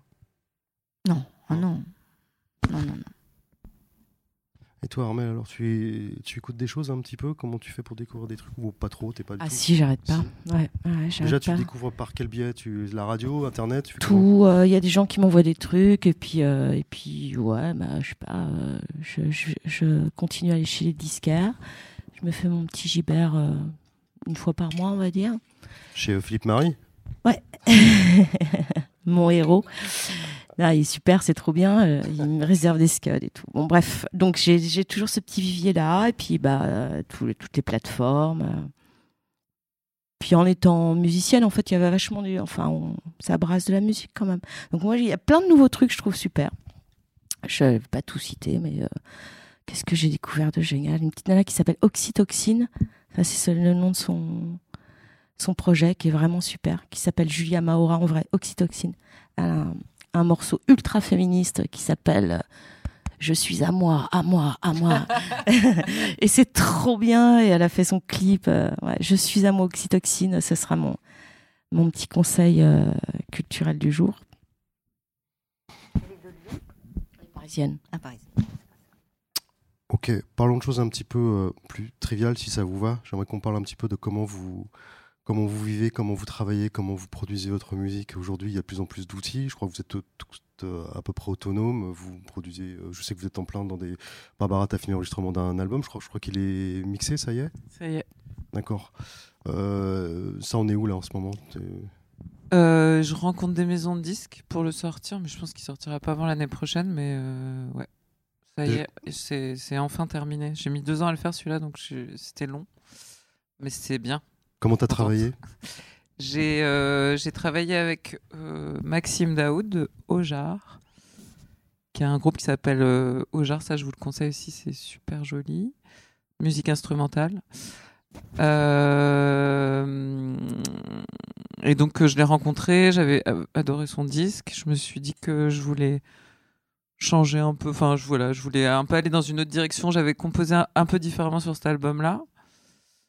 Euh, pas les mêmes harmonies, pas les, enfin je sais pas, je suis, j'ai fait des espèces de, j'ai beaucoup bossé euh, parfois sur des séquences, enfin j'ai, j'ai pas composé au piano, à la guitare comme euh, je faisais sur les, les précédents. Parce que j'en avais marre de mes propres harmonies que je sentais tourner un peu en boucle. Tout d'un coup, je me suis dit non, non, il me faut d'autres harmonies et euh, je peux pas les générer forcément toute seule, donc je vais aller chercher. Donc du coup, j'ai travaillé comme ça. Du coup, j'ai écrit des textes très différents. J'ai vraiment, euh, j'ai vraiment changé euh, de, de, de cap de composition. Donc du, je suis allée voir euh, et aussi ça, c'est-à-dire avant, je faisais beaucoup une partie des arrangements en composant. Et là, je me suis dit, euh, comme j'avais beaucoup travaillé sur des séquences, je me suis dit, en fait, euh, j'ai commencé à reprendre piano voix et tout mais c'était c'était compliqué pour moi d'a- d'aller plus loin toute seule en fait en reprenant tout. Donc je me suis dit là j'ai besoin d'un arrangeur vraiment avec qui je bosse. Donc euh, Maxime il a vraiment fait ça c'est-à-dire que en plus il a une passion pour Olivier Messiaen et la façon dont dont, euh, dont Olivier Messiaen euh, euh, pense les harmonies et les renversements d'accords, notamment les enrichissements et tout. Et du coup, on, on s'est vraiment fait des séances super où on reprenait les chansons à la base et on travaillait un peu à la façon de Messiaen en cherchant, en faisant bouger les harmonies de partout et tout ça. Et on a vraiment pas mal. euh, Il y avait aussi beaucoup d'arpeggios sur mes maquettes de base et j'en ai vraiment eu très très marre. Je me suis dit, j'en peux plus de ces arpeggios là, avec des accords hyper pauvres. Et ouais, c'est ça. Et le truc ne s'arrête jamais et tout. Donc voilà. Non, mais après, c'est voilà, c'est des processus de travail. Euh, C'est vrai qu'au début, j'étais trop contente de les avoir pour commencer à composer. Puis en fait, au bout d'un moment, je m'en suis lassée, surtout parce que j'ai l'impression que c'était pas tellement mon ADN en fait de bosser avec ce genre de de son. Et parfois, on a refait simplement des arpeggios, mais avec un vrai piano, et c'était beaucoup plus payant, je trouvais. Enfin voilà. Mais donc, euh, Maxime, on a vraiment repris tout à la base. On a essayé des des tempi différents, des des, des harmonies euh, hyper mouvantes ultra enrichi parfois enfin voilà on, est passé par plein de trucs on a changé les tonalités on a donc on a fait un travail vraiment de fond sur les chansons que j'avais moi jamais fait. En fait je, travaillais de façon plus intuitive avant et puis j'allais tout de suite avec les musiciens pour faire des arrangements en groupe avec eux. Donc euh, là c'était plus nous deux. Et, euh, et au final après une fois que les arrangements étaient vraiment très avancés avec Maxime on les a soumis aux musiciens sur une formule complètement pop en fait euh, vraiment euh, guitare basse batterie clavier quoi.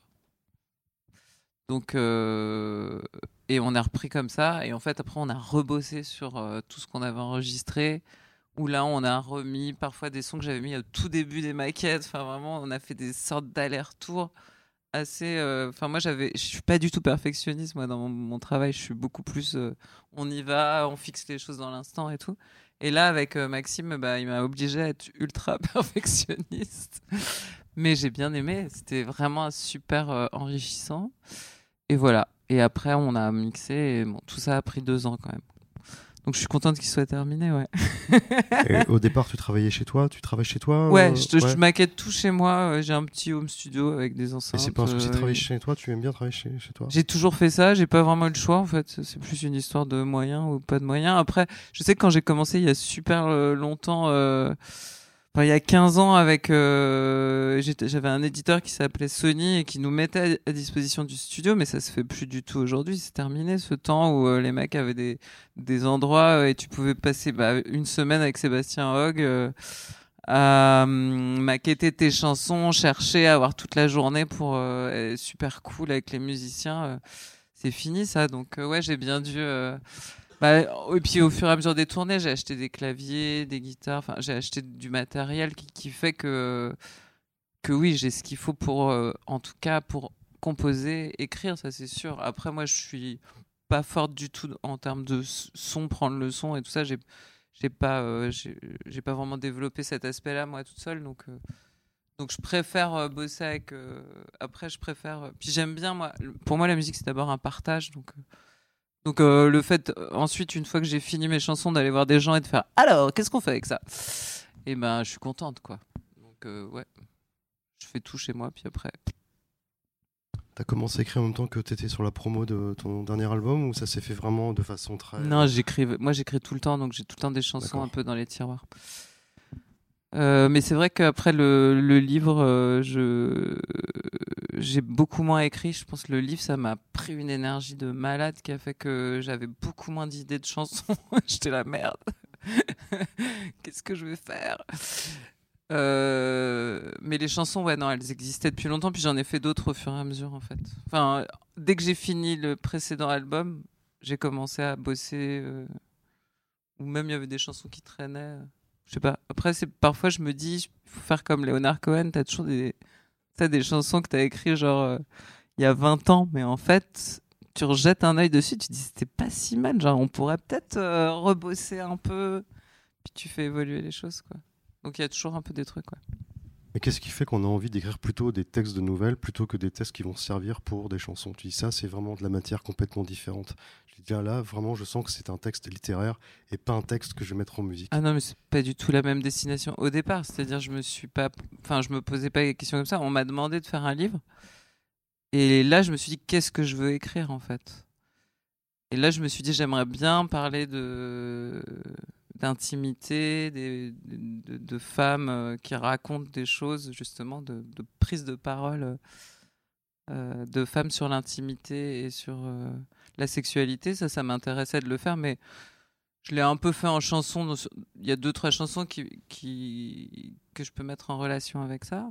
Mais en fait, écrire au long cours, c'est carrément différent. Enfin, je veux dire, pour moi, ça n'a aucun rapport. Puis sans musique, moi, la musique, c'est vraiment un, super décor et c'est même inspirant pour euh, créer, enfin, pour imaginer des textes et des et avoir des idées de, chansons euh, en premier lieu. Quoi. Là, sans musique, c'était, c'est vraiment. J'avais plutôt envie de raconter des histoires particulières euh, de femmes qui prennent la parole sur leur intimité. Quoi. Donc je l'ai pas du tout. J'avais moins d'outils, c'était beaucoup plus difficile à faire. Ouais. Parfois, je mettais de la musique pour essayer de me mettre dans une sorte de transe pour pouvoir écrire, parce que sinon c'était trop difficile sans, sans béquille. Après, je me suis rendu compte qu'au fur et à mesure que j'écrivais, je commençais à faire des consonances et des rimes à l'intérieur de mes phrases. Parce que en fait, je manquais de, ouais, je manquais de, de, de ce qui moi, me... ouais, de la musicalité qu'il y a dans les chansons, ouais. Donc euh, non, c'était plutôt, j'avais en- envie de- d'aborder des, thématiques et des choses que il faut faire au long cours euh, et développer une pensée. Ça prend du temps euh, dans une chanson. Ce qui est génial, c'est justement le côté hyper synthétique et tout, mais ça laisse aussi beaucoup ouvert. Et donc, pour moi, c'est pas du tout, du tout le même travail, mais vraiment, ça n'a aucun rapport, quoi. Mais donc, c'était bien. Enfin, j'étais contente de le faire, mais c'est vrai que ça avait rien de musical, en fait. Tu penses que c'est quelque chose que tu pourrais refaire? C'est un exercice qui t'a plu ou non? C'était. Ah oui, oui, j'ai une autre idée de bouquin. Ouais, ouais. D'accord. Ils en attendent un autre, mais euh, je je je- j'ai pas envie de l'écrire tout de suite parce que je sais que ça prend une énergie de malade. Là, t'as des commandes quand même, c'est pas mal. On te demande C'est vrai. pas mal. J'ai de la chance. Les gens veulent que Ah j'écrive. Tu peux nous écrire un livre? Ouais, ok, c'est pas mal. Delphine, comment tu travailles Je crois que tu as un studio, c'est ça, dans lequel tu es euh, Ouais, moi, euh, bah, vous avez compris, j'ai compris très très jeune qu'il fallait que je fasse tout moi-même, sinon ça allait pas sonner comme j'avais envie. Donc chez moi, j'ai euh, deux endroits de travail. Il y a un endroit qui est un peu le studio dans mon jardin, mais c'est pas très bien insonorisé. Pendant des années, j'ai joué de la guitare là, j'ai répété là, bon sans batterie, hein, mais et puis tout à coup, il y a une nouvelle voisine qui s'est installée et qui est hyper chiante. Et du coup, alors que j'ai un endroit avec la vue sur le jardin, baie vitrée, c'est super. Et du coup, j'ai installé également dans ma cave euh, tout ce qui est l'ampli basse, l'ampli guitare, les gros. Et du coup, quand je veux faire des choses très fortes, parce que moi je suis guitariste, donc euh, et je suis vraiment, euh, moi par contre, je vais passer des heures jusqu'à ce que j'ai le son qui me plaît, en bougeant tous les micros, en changeant les micros, en m'accroupissant, en me disant Ah, je vais mettre le micro comme ci, le mettre derrière, je vais le mettre. Donc je suis un peu une, je suis perfectionniste à ce niveau-là. Et alors dans ma cave, je peux jouer hyper fort. Ça gêne personne, c'est complètement, enfin en tout cas personne m'a jamais rien dit. Et du coup j'obtiens toutes les harmoniques, les feedbacks, c'est le bonheur total. Et tout ce qui est euh, travail de finesse, le reste, je fais ça dans mon studio et je travaille. Euh, je rejoins un peu ce que tu dis. euh, je tourne un peu en rond dans mes. Parfois, j'aimerais bien sortir de ma zone de- d'habitude. Et donc, je m'étais dit, il faudrait que j'apprenne, il faudrait que je repique des morceaux classiques, la musique classique à la guitare. Un fantasme total. Ça serait bien pour moi, mais j'ai jamais, je vais encore commencer. Mais bon, pour juste euh, changer. Mais donc, je pose des bases et après, ça dépend à quelle destination. Euh, quand c'est pour SAD ou quand ça sonne SAD à mes oreilles, j'envoie à Anne des fichiers et elle, elle va mettre ses violons, ses trucs. euh, et on, compose comme ça. Et puis sinon, ouais, je fais tout à la maison. Et, récemment, je fais mixer par euh, quelqu'un que j'ai rencontré qui a bien compris. Parce que je me dis que je suis quand même pas ingénieur du son et qu'au niveau du mix, à un moment donné, euh, il y a des choses comme la compression, ça me pose un vrai problème. Je fais des trucs, ça sonne bien, puis j'enlève la compression que je viens de mettre et c'est mieux. Donc, euh, je sais pas faire. Grand classique. Je sais pas faire. Du coup, j'ai trouvé un ingé son. Je trouve qu'il il a bien compris et voilà. Je, je- C'est qui pour le c'est moment, euh, C'est qui FX Villaverde, tu connais? Mm. Bon. Un ingé son, pas une ingé son. Donc, hein. Non, c'est un je homme. note. euh, je- je. Mais, euh, mais sinon, euh, moi j'adore Audrey Scavi euh, en concert. hein. Si elle est libre, je lui demande à elle, par exemple. Mais non, non, moi je suis dans la euh, l'égalité totale. Ça peut être un homme ou une femme. euh, c'est- Ok, merci. Armel, comment tu travailles toi? Vous avez un studio, je crois aussi, avec euh, Super Ouais, Bravo. on a cette chance, ouais. On a cette luxe, hein. chance, un peu comme toi, on a un- Vous êtes un des studio vraies femmes indépendantes. euh, où on peut 21e faire siècle, beaucoup hein. de boucans, autant qu'on Ouais, en veut, en vrai. fait, à vrai dire. Pas de voisins. euh, Si, mais euh, c'est bien gaulé. C'est une boîte dans, la bo- dans une boîte, donc, euh, donc les gens n'entendent rien. Et ça, c'est vraiment super. C'est vrai que c'est extraordinaire d'avoir ça à deux pas de Paris. Et ça permet bah, de, de chercher, de, de travailler, d'enregistrer nos propres titres et de produire d'autres euh, artistes aussi. Euh, moi, j'ai monté une petite structure, euh, un label qui s'appelle Marel Music. Ça fait sept ans déjà. Et on produit bah, des projets amis. et c'est vrai que je, je m'en presque plus compte, mais quand j'ai des copains qui arrivent de Paris, qui se font engueuler parce qu'ils font deux accords de guitare classique et qu'ils arrivent à la maison, ils sont tellement heureux de pouvoir faire du boucan et que ça, ça gêne personne. Même plus que ça, ça, fait plaisir à tout le monde. Et euh, bah voilà, c'est petit, un petit endroit où on peut à la fois donc jouer, enregistrer, euh, répéter et boire l'apéro parce qu'on a aussi la chance d'avoir une petite cour. Et puis, puis, j'imagine c'est c'est un Trop peu bien, non C'est gratuit On va quand se même. les adresses. Enfin, tu vois, c'est chez vous. Enfin, en tout cas, on paye pas. Ouais. C'est la liberté. Ouais. En vrai, ça. Et puis Ouais. les micros, ils sentent pas la, la bouche du mec qui est passé avant. Dans les Voilà, studios, voilà. c'est horrible. Je remarque quand même, c'est la bouche du mec. hein. Ouais, c'est vrai. C'est vrai. J'avais ça, c'était c'était pas mal.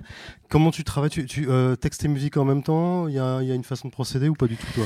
Euh, non, Ou j'ai c'est pas le bordel de. C'est- le bordel. C'est enfin c'est le bordel. C'est un, un bordel très organisé, mais j'ai pas. Bah, des fois j'ai un texte euh, qui qui, est- qui me paraît euh, assez construit pour le mettre en musique, euh, ou des fois ben, une musique qui me paraît assez construite pour le mettre la mettre en parole. Et euh, puis des fois j'ai qu'un petit bout, par exemple j'ai qu'un petit bout. Enfin je suis sûre que euh, vous bossez un peu comme ça les filles. Euh, je sais pas, tout à coup je suis euh, à vélo et puis euh, le rythme du vélo ou de la piscine aussi, ça marche bien, ça me file une, une rythmique. Et puis la rythmique m'en- m'en- m'entraîne une mélodie, m'inspire une mélodie, puis la mélodie m'inspire un gimmick. Et puis de ce gimmick, je le développe, ça dépend si j'ai plutôt fini mes longueurs ou pas. Et si euh, j'ai le temps de le développer, je le développe. Alors après, c'est hyper dur, il faut que je me rappelle jusqu'à ce que je trouve mon téléphone et mon enregistreur, si l'idée est bien. Et des fois, j'oublie, des fois, ben, j'a- j'arrive à le retenir. Mais c'est, voilà, ça, c'est quand la musique et le texte naissent en même temps. Enfin, un espèce de concentré de ce qui va devenir un morceau. Si je trouve que le gimmick est inspirant, bah, je, ça, devient la base de quelque chose.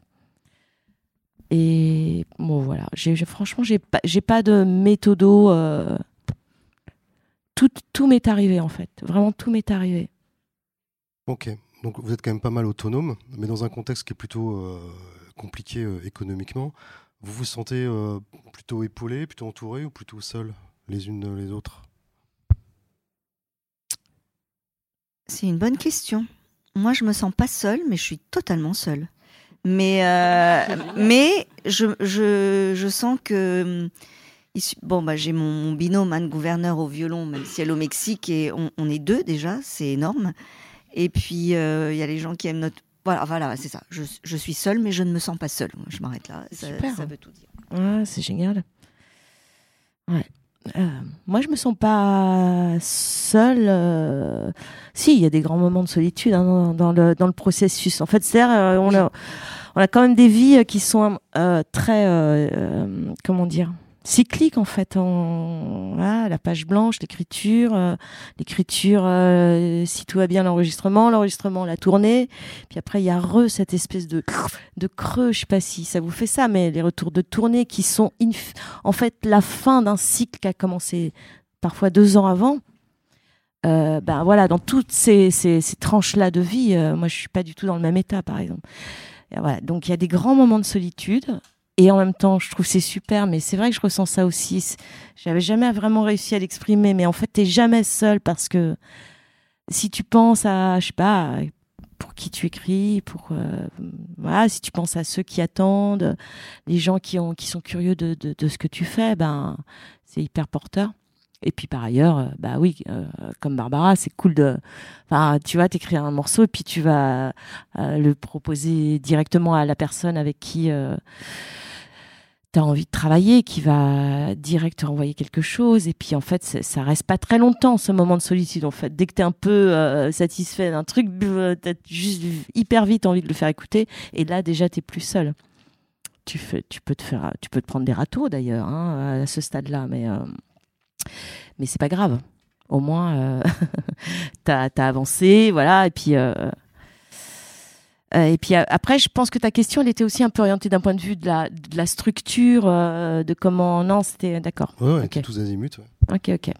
Mais, Mais vas-y, développe si tu veux parler de Bah, ça. euh, bah moi, je trouve que en France, et sans vouloir failloter avec les gens de la SACEM, euh, on est méga entouré. hein. mais méga c'est, entouré. Je on est d'accord. Mais Il y a c'est, euh, énormément de c'est dispositifs. génial. Enfin, dès que tu, euh, enfin, je sais pas. euh, Moi, depuis quelques années, j'ai envie de faire un truc, j'ai un projet en tête, je regarde, je tape qui peut m'aider, et il y a toujours quelqu'un qui peut m'aider. Tu vois, je rentre toujours dans le- les critères de si ça, ça, si là ça marche pas, bah, je vais rentrer dans celui-là. Non, vraiment, je veux dire, euh, je sais qu'on on aime bien râler et tout. euh, en général, euh, en France, hein, mais il faut se rendre compte comment on est super aidé. Je veux dire, on a tous vécu le, Covid.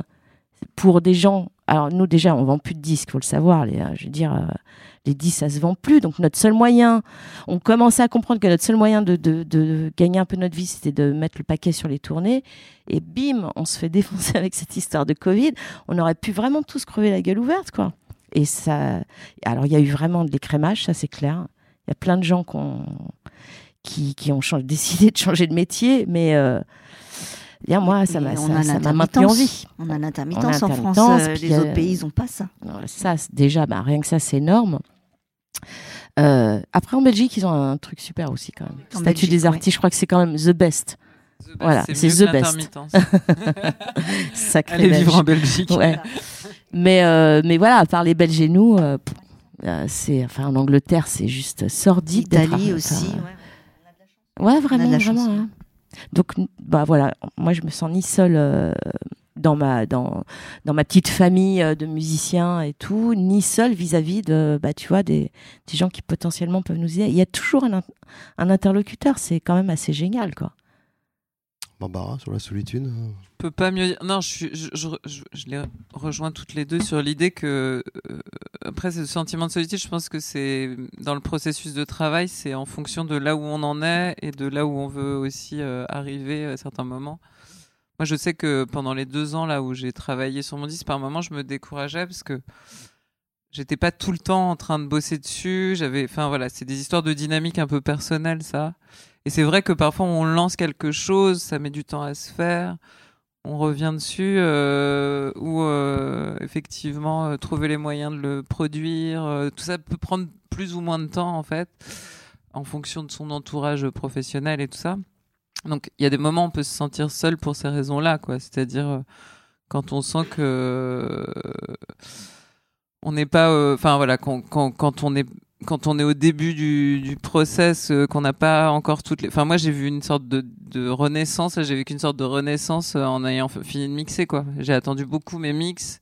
Et le moment où je les ai tous eus, j'étais là, genre, allez, c'est bon, je revis. Alors que, franchement, euh, voilà, en le mix s'est fait en, en six mois pour 12 titres. C'était vraiment insupportable pour moi d'attendre quoi. Donc euh, il y a eu des y a eu des moments comme ça de grande tension où en fait moi mon rythme intérieur s'alignait pas avec le rythme des autres.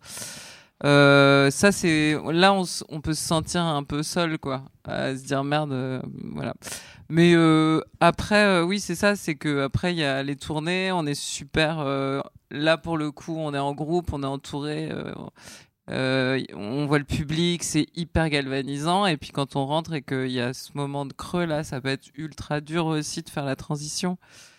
Euh, mais bon, je pense que je pense que ça c'est vraiment tous les artistes confondus. On vit des montagnes russes émotionnelles assez incroyables. Euh, et puis euh, et puis parfois des moments de solitude dans le travail, on ne sait pas où on va, on sait pas euh, exactement, on, ignore un peu le- l'en- l'endroit où on veut aller avec notre musique aussi. hein. Je crois qu'il y a, aussi ce genre de, de solitude là qu'on affronte. Mais globalement, oui, on a une chance infinie d'avoir des dispositifs, des sociétés civiles comme la DAMI, la SACEM, la SPDIDAM, euh, la SPPF, enfin que sais-je, toutes ces sociétés qui ont quand même des pôles euh, d'aide de- à la création euh, qui font qu'il y a une diversité qui est encore possible euh, en France, je pense, pour la création musicale, tout style confondu. Et puis,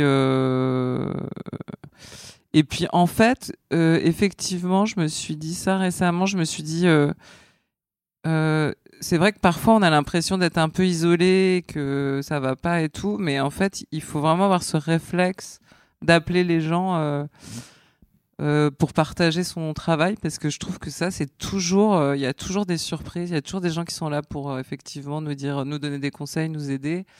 Il y a toujours, en fait, un aussi un entourage de gens qui sont intéressés dans ce. Enfin, je sais que parfois euh, les artistes se plaignent d'un certain cynisme du milieu et tout, et en fait, je me suis dit, mais moi, à chaque fois que je me suis dit, bon, tant pis, j'écris quand même un machin, et ça se trouve, il aura pas le temps de lire mon mail, mais c'est pas grave, ou d'écouter ma musique, mais c'est pas grave. J'ai eu vraiment toujours des surprises de gens qui qui étaient attentifs et, qui, et que la musique intéresse vraiment quoi et qui, qui enfin pour eux c'est un vrai et j'ai l'impression qu'il n'y a pas tant de cynisme que ça après il y a aussi une sorte de rapidité là depuis. Enfin, il y a eu le Covid qui a fait une sorte d'énorme freinage.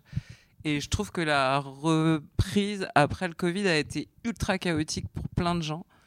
Entre ouais, plein d'ingé qui ont arrêté de bosser, notamment, parce que pour eux c'était devenu insupportable. Ou c'était plus viable, ou euh, même. euh, ou des musiciens qui ont dû trouver des solutions et tout ça.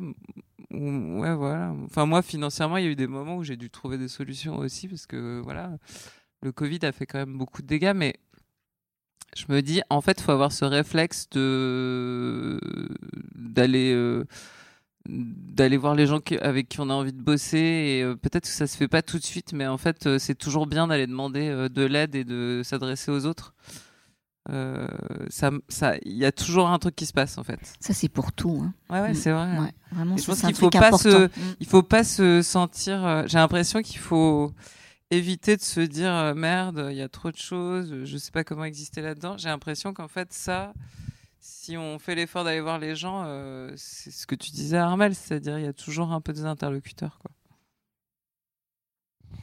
Merci beaucoup, ça fait plaisir à entendre. Avant qu'on fasse passer le micro pour celles et ceux qui ont euh, des questions, j'avais une dernière question euh, pour toi, Delphine, parce que tu fais partie du. Donc, tu es coprésidente du collectif Troisième Autrice. Tu peux nous dire ce que c'est exactement? Euh, oui, c'est très exactement un collectif de compositrices de musique de film française.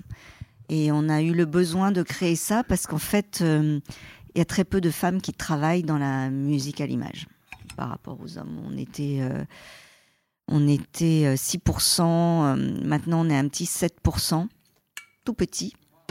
Et on remarque, oui, enfin on se le dit quand même, et cette année au César, on a calculé, hein, on atteint un, pourcentage de 8% et quelques, enfin sur le, les films présentés au César. Donc euh, ça donne une idée.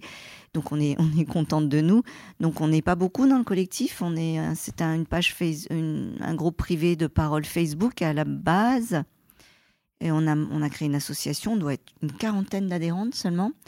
Et bon, moi je fais partie du bureau et, et c'est méga chronophage, mais c'est une dynamique super parce qu'on a l'impression qu'on. Moi, j'ai l'impression que c'est le début d'un chouette petit syndicat où on, fait bouger les choses. Puis alors, on est vraiment. En... Alors, je veux pas m'avancer, mais on est donc euh, que en. C'est que des femmes.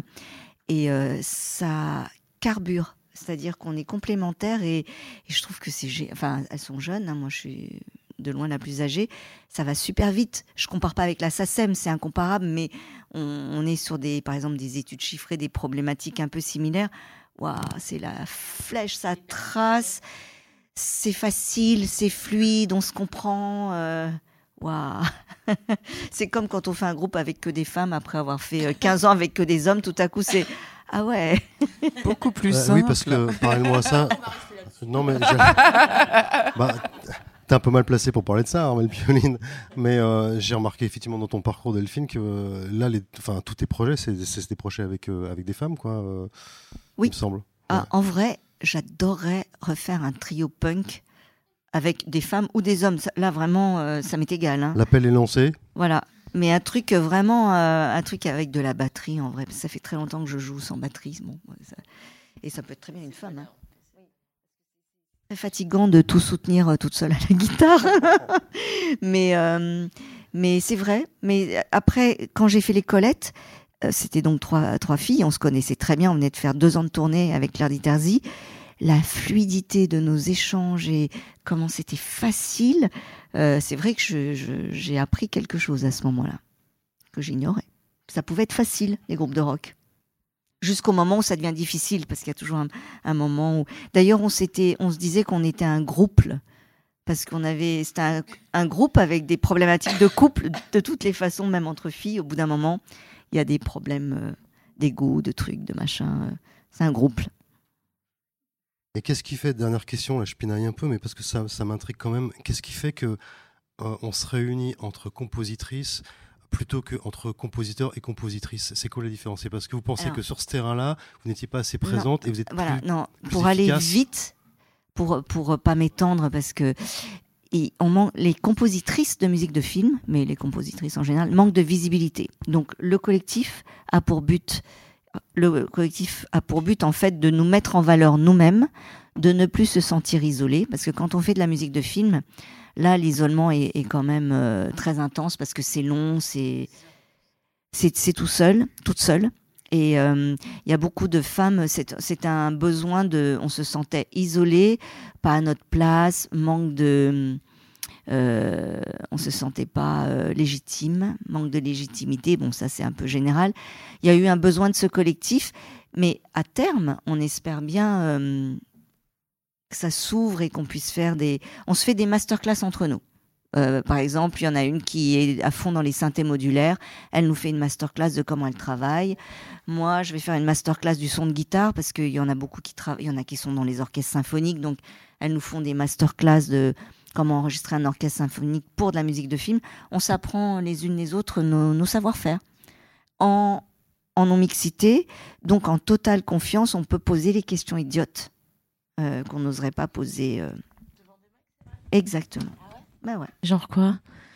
Euh, non, mais par exemple, moi, je, je pourrais dire, mais attends, là, euh, euh, ton violon, tu l'as, tu joues pas de violon, tu l'as composé comment? Enfin, je sais pas, je dis un truc comme ça. Et c- et Ou, ou une question sur les sur les les, les, les compresseurs. Moi, c'est mon, mon problème, la compression. Eh, Mais ça, t'oserais pas le dire euh, s'il y avait des mecs dans le groupe? Non, en vrai, j'ai déjà demandé à plein d'ingénieurs, mais je Ouais. comprends pas leur explication. D'accord. Voilà. Ils On vont va hyper faire- vite, ils on va sont faire un voilà, ouais, comme ça. On va faire un club, je sais pareil. Moi, c'est comme les Q et les compresseurs, je n'ai jamais compris. Dix Mais fois, on m'expliquait. je- On m'a je- toujours. je suis Il y, a- débile, quoi. il y a plein de gens qui m'ont expliqué. C'est et qu'on je- nous a mal expliqué, c'est pour ça. Alors, il ça. faut trouver la bonne personne pour toi. Moi, il faut que, voilà, c'est, je sais pas, euh, c'est, pas sexiste de dire ça. C'est qu'il y a des, fonctionnements du cerveau qui correspondent plus. C'est moi et, mon amie Christine Lidon, donc la présidente de la SACEM. On est parce que toutes les deux, on a beaucoup communiqué à l'époque.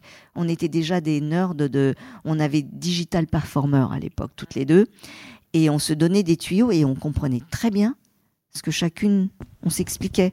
Et si c'était un mec qui nous expliquait, euh, je sais pas, je comprenais pas ce qu'il me disait, ça allait trop vite. euh, et alors, on, on s'est fait cette théorie qui est probablement, enfin, c'est peut-être faux, que les cerveaux féminins ont peut-être une, on fonctionne pas euh, pareil et qu'on se comprend mieux entre nous pour tout ce qui est informatique. Bon, c'est peut-être idiot, ça. Ouais, je c'est fais- de la pédagogie. euh, ouais, que- je sais Non, pas, mais il y a un truc. Non, mais euh, parfois les ingé sons, ils t'expliquent, ils savent tellement le truc et pour c'est une telle évidence que du coup ils Ouais. prennent pas le temps de détailler ce qui est pour Oui. toi et pas du tout évident. Je crois qu'il y a aussi des, ces histoires de et puis de te faire sentir que toi tu peux pas. Exactement. Il y a un petit peu de Forcément, il y a un petit parfois il y a des petits trucs du genre. euh, Change maintenant, mais Oui, ça change, mais notre faut- époque, ça dépend de des digital interlocuteurs. performer, il y avait Mais moi, c'est définitivement vrai de que ça. dans les studios, euh, parfois avec les ingé sons, euh, j'ai l'impression qu'ils ont pas tellement envie que ce soit mon affaire non plus, tu vois. Il faut insister beaucoup, quoi. Euh, Il y, a des- il y a des gens qui mixent qui veulent pas que tu sois là, euh, alors que toi, t'as trop envie d'apprendre, quoi. Ça m'est pas arrivé. Sur mon premier album, j'ai suivi toutes les séances de mix, euh, genre euh, qui servaient par- parfois à rien que je reste pendant deux heures sur un réglage. euh, et je finissais par m'endormir au bout d'une journée de 8 heures à, à regarder ce que faisait le mec parce que j'avais trop envie de savoir, mais en fait je comprenais pas très bien. Mais, Mais, mais, mais, ouais, euh, non, mais il y a, y a un peu des personnalités, ça dépend des personnalités qu'on rencontre, mais c'est vrai que, enfin moi je comprends que de temps en temps on, on ait un peu une appréhension à demander parce que on sait que les questions qu'on va poser sont peut-être pas assez techniques pour la personne Voilà. qui nous répond, que peut-être on va poser des questions qui vont agacer l'autre parce que en fait ça va lui demander de faire un truc comme expliquer à un enfant en fait euh, qui ne comprend pas. Enfin il y a il y a toutes sortes de complexions euh, psychologiques qui peuvent s'installer dans ce genre de rapport, mais ça dépend essentiellement de son interlocuteur. Enfin, parce Ouais. que c'est pas une question de genre Ouais. pour le coup, encore Bien une sûr, fois. bien quoi. sûr, ouais, tout à fait, ouais. C'est plutôt une question de surplomb de l'autre ou pas, quoi, en fait, euh, sur sa discipline. Quoi. Tu vois, juste pour illustrer, alors j'ai oublié les noms, mais je vais les chercher là après. Euh, on a une masterclass dans Troisième Autrice avec euh, une compositrice américaine euh, qui a fait pas mal de jeux vidéo et elle a fait la musique de Assassin's Creed. Vous connaissez, enfin peut-être. Et puis elle a fait aussi un, Pixar. Alors j'ai oublié, je vais, je vais retrouver les noms. Elle nous a fait une masterclass au sein de Troisième Autrice. On était beaucoup là. Et moi, j'ai, enfin, on a demandé, elle nous a ouvert son, son ordinateur. On a posé des questions sur, alors, combien de, de, d'ordinateurs elle avait, les gigas, enfin, des trucs euh, bêtes, euh, enfin, bêtes. Et, et moi, je voyais qu'elle nous montrait des dossiers, qu'elle mettait des dossiers. Je lui dis, mais qu'est-ce qu'il y a dans le dossier du haut? Mais jamais j'oserais demander ça. euh, une nana, elle a eu un Grammy Awards quand même. Mais je sais pas, c'était tout fluide. On a, c'était formidable et euh, la musique qu'elle fait, c'est incroyable. Et pour le jeu vidéo, bon, tout ça. euh, voilà, donc là, on a osé poser des, j'ai osé lui demander, mais c'était combien de temps et, ton, ta loupe, elle faisait combien de temps par rapport au, elle faisait une grande loupe et dessus, elle mettait des, des, il y avait la bagarre, puis il y avait la calmie, tout ça, donc enfin, elle nous a tout détaillé. Moi, j'ai osé poser des questions très très euh, techniques et très précises. J'aurais jamais osé avec un, euh, je sais pas, poser ça, à- je sais pas qui. D'ailleurs, j'ai pas les noms des, des- mais euh, Y a-t-il euh, des questions euh, Profitez-en parmi vous euh, à, nos, à nos invités? C'est le moment. Ah, alors attendez, il y a un micro qui est juste là. Vous allez voir, il y a un micro qui, qui circule. Oui, bonjour. Bonjour. Euh, J'ai une question sur les réseaux sociaux. Je voulais savoir comment vous les gérez à votre niveau. Moi, je trouve ça vraiment pénible, perso. je le fais parce que, effectivement, notamment quand j'ai les deux derniers albums que j'ai sortis chez Warner, vraiment, ils me, ils me harcelaient euh, limite à chaque fois que j'avais oublié de faire un post sur tel événement, tel truc. Donc j'ai pris l'habitude d'annoncer effectivement un peu tout, de temps en temps montrer des choses que qu'on fait euh, en plus, euh, des petits moments de tournée, machin. Mais c'est vrai que j'ai toujours eu du mal. Je pense que moi, je suis pas du tout née avec ça euh, dans le travail. Enfin, quand je faisais de la musique, même au début, je voulais surtout pas montrer mon visage sur les pochettes parce que je trouvais que ça n'avait aucun intérêt. Donc, c'est vrai que le passage aux réseaux sociaux, ça a été vraiment une sorte de retournement de, de la caméra. Genre, eh ben maintenant, t'es obligé. Et, euh, et mais par contre, ce que je trouve intéressant, c'est qu'à chaque fois qu'on peut choper des petites vidéos de son travail et mettre des extraits, je trouve que ça, pour le coup, c'est plus payant. Après, moi, je suis un peu contre le côté trop amateur euh, aussi de, du truc, donc euh, c'est vrai que j'ai, enfin, moi, j'essaye de, quand mon livre est sorti, par exemple, je faisais des lectures à la Maison de la Poésie régulièrement et les mecs filmaient, donc c'était facile de, de mettre un petit extrait et ça permettait, ça permettait aux gens d'avoir du contenu régulièrement. Le truc, c'est que les réseaux sociaux, si on les nourrit pas tous les jours, ça n'a pas de sens en fait. Ça ne marche pas. Donc euh, moi, j'ai assez peu de gens qui me suivent sur. euh, j'ai 10 000 euh, personnes, quoi, mais c'est rien du tout, quoi, en fait. Et mais c'est quasiment obligatoire en fait. Mais il y a aussi des gens qui existent uniquement euh, sur les réseaux et qui font pas de concerts ou très peu. Je pense qu'il y a des modes en fonction de ce qu'on fait et, de, et du moment où on a commencé où c'est pas du tout les mêmes habitudes et c'est pas le même public du coup. Faudrait- Moi je sais que j'étais à Dunkerque l'autre jour, il y avait 600 personnes dans la salle, les gens n'ont pas sorti leur téléphone une seule fois. Donc, ça veut dire qu'il y a une partie des gens qui viennent en concert et qui sont contents de juste regarder le concert et de pas le filmer et de pas le retransmettre. Et pour eux, ça n'a. Donc, en fait, j'ai été même étonnée de ça. Je me suis dit, waouh, qu'est-ce qui se passe à Dunkerque? Il y a une sorte de bulle. L'idéal, Donc, ça non, en fait, de- euh, et je pense qu'il faut le faire, mais bon. euh, faut payer quelqu'un pour le faire l'idéal. Il faudrait Ouais, mais faut avoir de demander un dossier coup. de sub pour euh, juste euh, ça, ça serait mon, mon fantasme. Moi, je mets des stories pff, nulles et euh, je je- on n'a pas le temps de le faire. C'est un vrai boulot, hein. C'est un vrai C'est un travail. vrai boulot. Puis euh, il faut faire le graphisme qui va bien, le Oui, truc, le machin. Il y a pas. Ouais. Stéphanie Economou, la, la compositrice qui fait tous ces trucs formidables. Voilà. Stéphanie, comment t'as dit Economou. Economou. Elle est de, elle est californienne, je crois. Elle est toute jeune et, et euh, incroyable. Et elle a le teint frais. Elle est toute. euh, C'est ce qu'on s'est dit après la masterclass. On a dit, ah ben, elle a l'air bien plus fraîche que nous. Elle boit des smoothies, non? En Californie, elle boit des smoothies en Californie, c'est facile. Et toi, comment tu gères tes réseaux sociaux, Armel?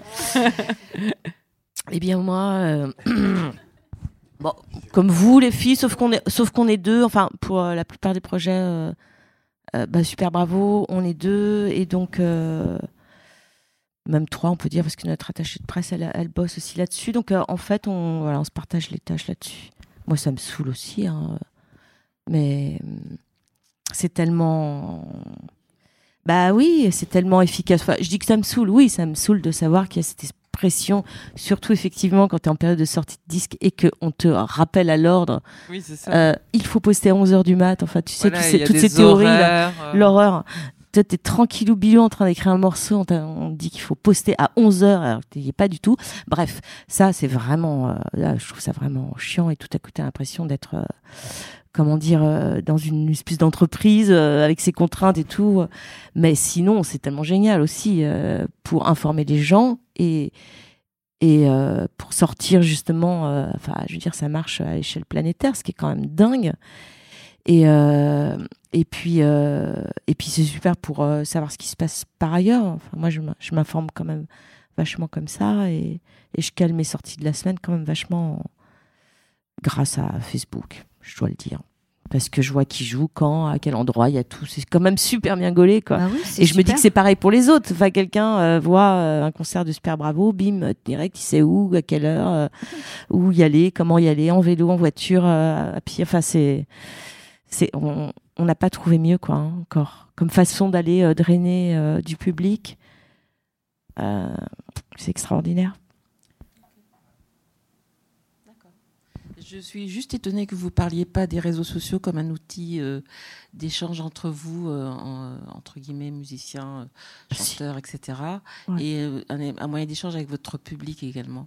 C'est ouais, je pense que c'est ce que je disais là, c'est-à-dire que moi je, je m'en sers beaucoup comme ça pour échanger avec mes mes consoeurs euh, et confrères parce que d'abord je vois ce qu'ils font, euh, ils sont dans mon c'est des gens qui apparaissent euh, dans dans euh, sur mon sur mon Facebook donc je, je suis très au courant de ce qu'ils font et et eux sont très au courant de ce que je fais par ce biais-là.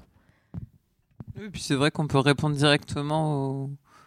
Enfin, moi, je réponds régulièrement, effectivement, soit sur euh, quand les gens veulent nous écrire, euh, quand le public veut nous écrire, c'est vrai que c'est un lien direct qui est, qui est super chouette, ça c'est Ouais, sûr. c'est super. Mm. Non, non, moi je parlais plutôt de l'histoire de gestion d'image par rapport au, au réseau, mais c'est vrai qu'après, euh, ça, ça- c'est un, c'est un lien super direct. Oui, alors moi, si je suis là aujourd'hui, c'est parce que j'ai vu justement le post sur le compte euh, Instagram de, de Barbara. C'est comme ça que j'ai su qu'il y avait ce, ce rendez-vous. Yes, c'est formidable. Oui, Merci. Et j'ai une question euh, pour Barbara, parce que vous avez dit que vous aviez commencé euh, dans un groupe en chantant mal des chœurs derrière un clavier. Pas dit mal, j'ai dit que j'allais chanter un octave en pardon, dessous. alors.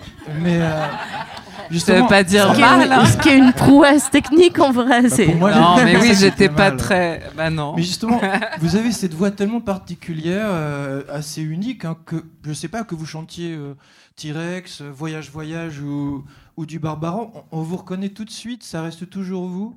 Quand est-ce que vous vous êtes rendu compte que vous aviez cette voix, euh, cette voix quoi, enfin unique euh, Alors moi, je, je trouve pas que j'ai une voix unique parce que ma mère et ma sœur ont le même timbre de voix que moi. Donc quand quelqu'un téléphone euh, à la maison et qu'on est en famille, on, on nous confond assez fa- facilement. Non, je sais pas. Moi, euh, surtout, je pense que j'avais vraiment ultra envie de chanter, ça c'est sûr, et que c'était un. Enfin, je je je sais que c'est c'est c'est né assez tôt ce ce ce goût de chanter. Après, euh, on s'entend pas du tout, je pense, comme les autres nous entendent. On, on s'entend pas déjà de l'intérieur et même euh, s'écouter sur euh, sur disque et tout ça, euh, c'est. Enfin, je sais pas pour vous, mais moi j'ai l'impression que j'ai toujours, à part le fait de d'exprimer le mieux possible euh, les chansons que j'interprète, j'ai pas l'impression que, enfin, j'écoute pas mon, enfin, je- on peut pas avoir de distance avec son propre timbre, c'est très très compliqué quoi. Donc euh, je me, je peux pas me faire cette réflexion là. Euh, et puis encore une fois, c'est vrai que moi, les femmes de ma famille ont des voix graves, un peu comme ça. Donc je me dis, je me dis pas ça, mais euh, mais je suis super contente de chanter par contre, quoi qu'il arrive. Euh, moi, je voulais revenir sur le mentorat dont on parlait tout à l'heure. Toutes les trois, vous avez des tonnes de trucs à partager. Euh, Vous êtes déjà dans une dynamique de mentorat vis-à-vis de jeunes autrices, compositrices, interprètes ou pas ou... Moi, je suis personnellement, je suis pas dans un dispositif de mentorat. Euh, mais je, j'en enfin, je, vote pour plusieurs et puis j'ai pas le temps. euh, mais euh, si on me demande, si je peux, je le ferai bien sûr. Mais j'espère être divulguer des, des paroles ou bien je vais dans beaucoup de, je fais pas mal de tables rondes et j'essaye toujours de, d'investir les, les jeunes et les surtout les femmes à, à venir à la SACEM s'inscrire et euh, faire bouger les choses, même s'inscrire même dans les commissions parce qu'elles peuvent postuler, enfin déjà s'inscrire à la SACEM et ensuite s'inscrire dans des commissions pour euh, faire partie de, de la vie de la SACEM et faire bouger les choses parce que pour l'instant, bah, comme euh, comme tu disais, ça reste quand même très blanc et enfin je je connais pas tous les membres de toutes les commissions, mais on reste quand même, c'est pas du tout assez diversifié. Ce qui me concerne, mais vous, vous faites peut-être du mentorat, euh, ne serait-ce que Je sais pas exact- exactement ce que ça recouvre, mais moi j'aime bien, euh, j'aime beaucoup euh, produire des, jeunes gens qui viennent justement dans, notre studio. Je dis notre parce que c'est, on le partage avec Michel, Michel Petot de Cheval Fou. Et, ça, j'adore voir la tête des, jeunes gens qui ont des chansons et puis, euh, et puis qui, se retrouvent da- dans un espèce d'endroit un peu pro pour la première fois avec euh, un vrai micro. euh, un vrai casque, quelqu'un derrière la vitre, tout ça, tout ça, et qui entendent leur voix, on va dire, de façon pure, ça veut absolument rien dire, pardon, professionnelle, on va dire, pour la première fois, et qui entendent leur truc, mais c'est tellement jouissif hein, de d'accompagner les gens euh, dans leur début comme ça, les premiers enregistrements. Bah, moi, j'a- j'adore faire ça, je le fais depuis quelques années, c'est une grande joie pour moi. Et puis après, en général, ben, ça, par extension, j'ai- j'explique euh, comment s'inscrire à euh, comment s'inscrire à la SPPF, comment tatati tati tata, euh, gérer ses réseaux sociaux et tout ça. Voilà, tous les trucs par lesquels je, je suis passée euh, forcément.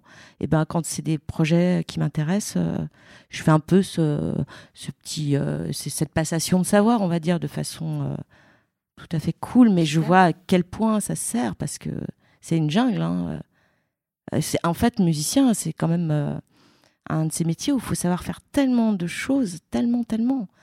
Entre, écrire, enregistrer, aller s'affirmer, aller se vendre, aller euh, passer des coups de fil à des gens et se prendre des râteaux à longueur de temps, euh, euh, savoir comment on fait une pochette, comment tout ça se gère, tous les organismes qui nous soutiennent, et puis après comment sortir son truc, comment être sur scène, comment avoir du charisme, comment voilà. Bon, Et- connaître même, ses euh, droits aussi. Et connaître ses droits. Donc, ce qui, évidemment, on met toujours en dernier de chez dernier.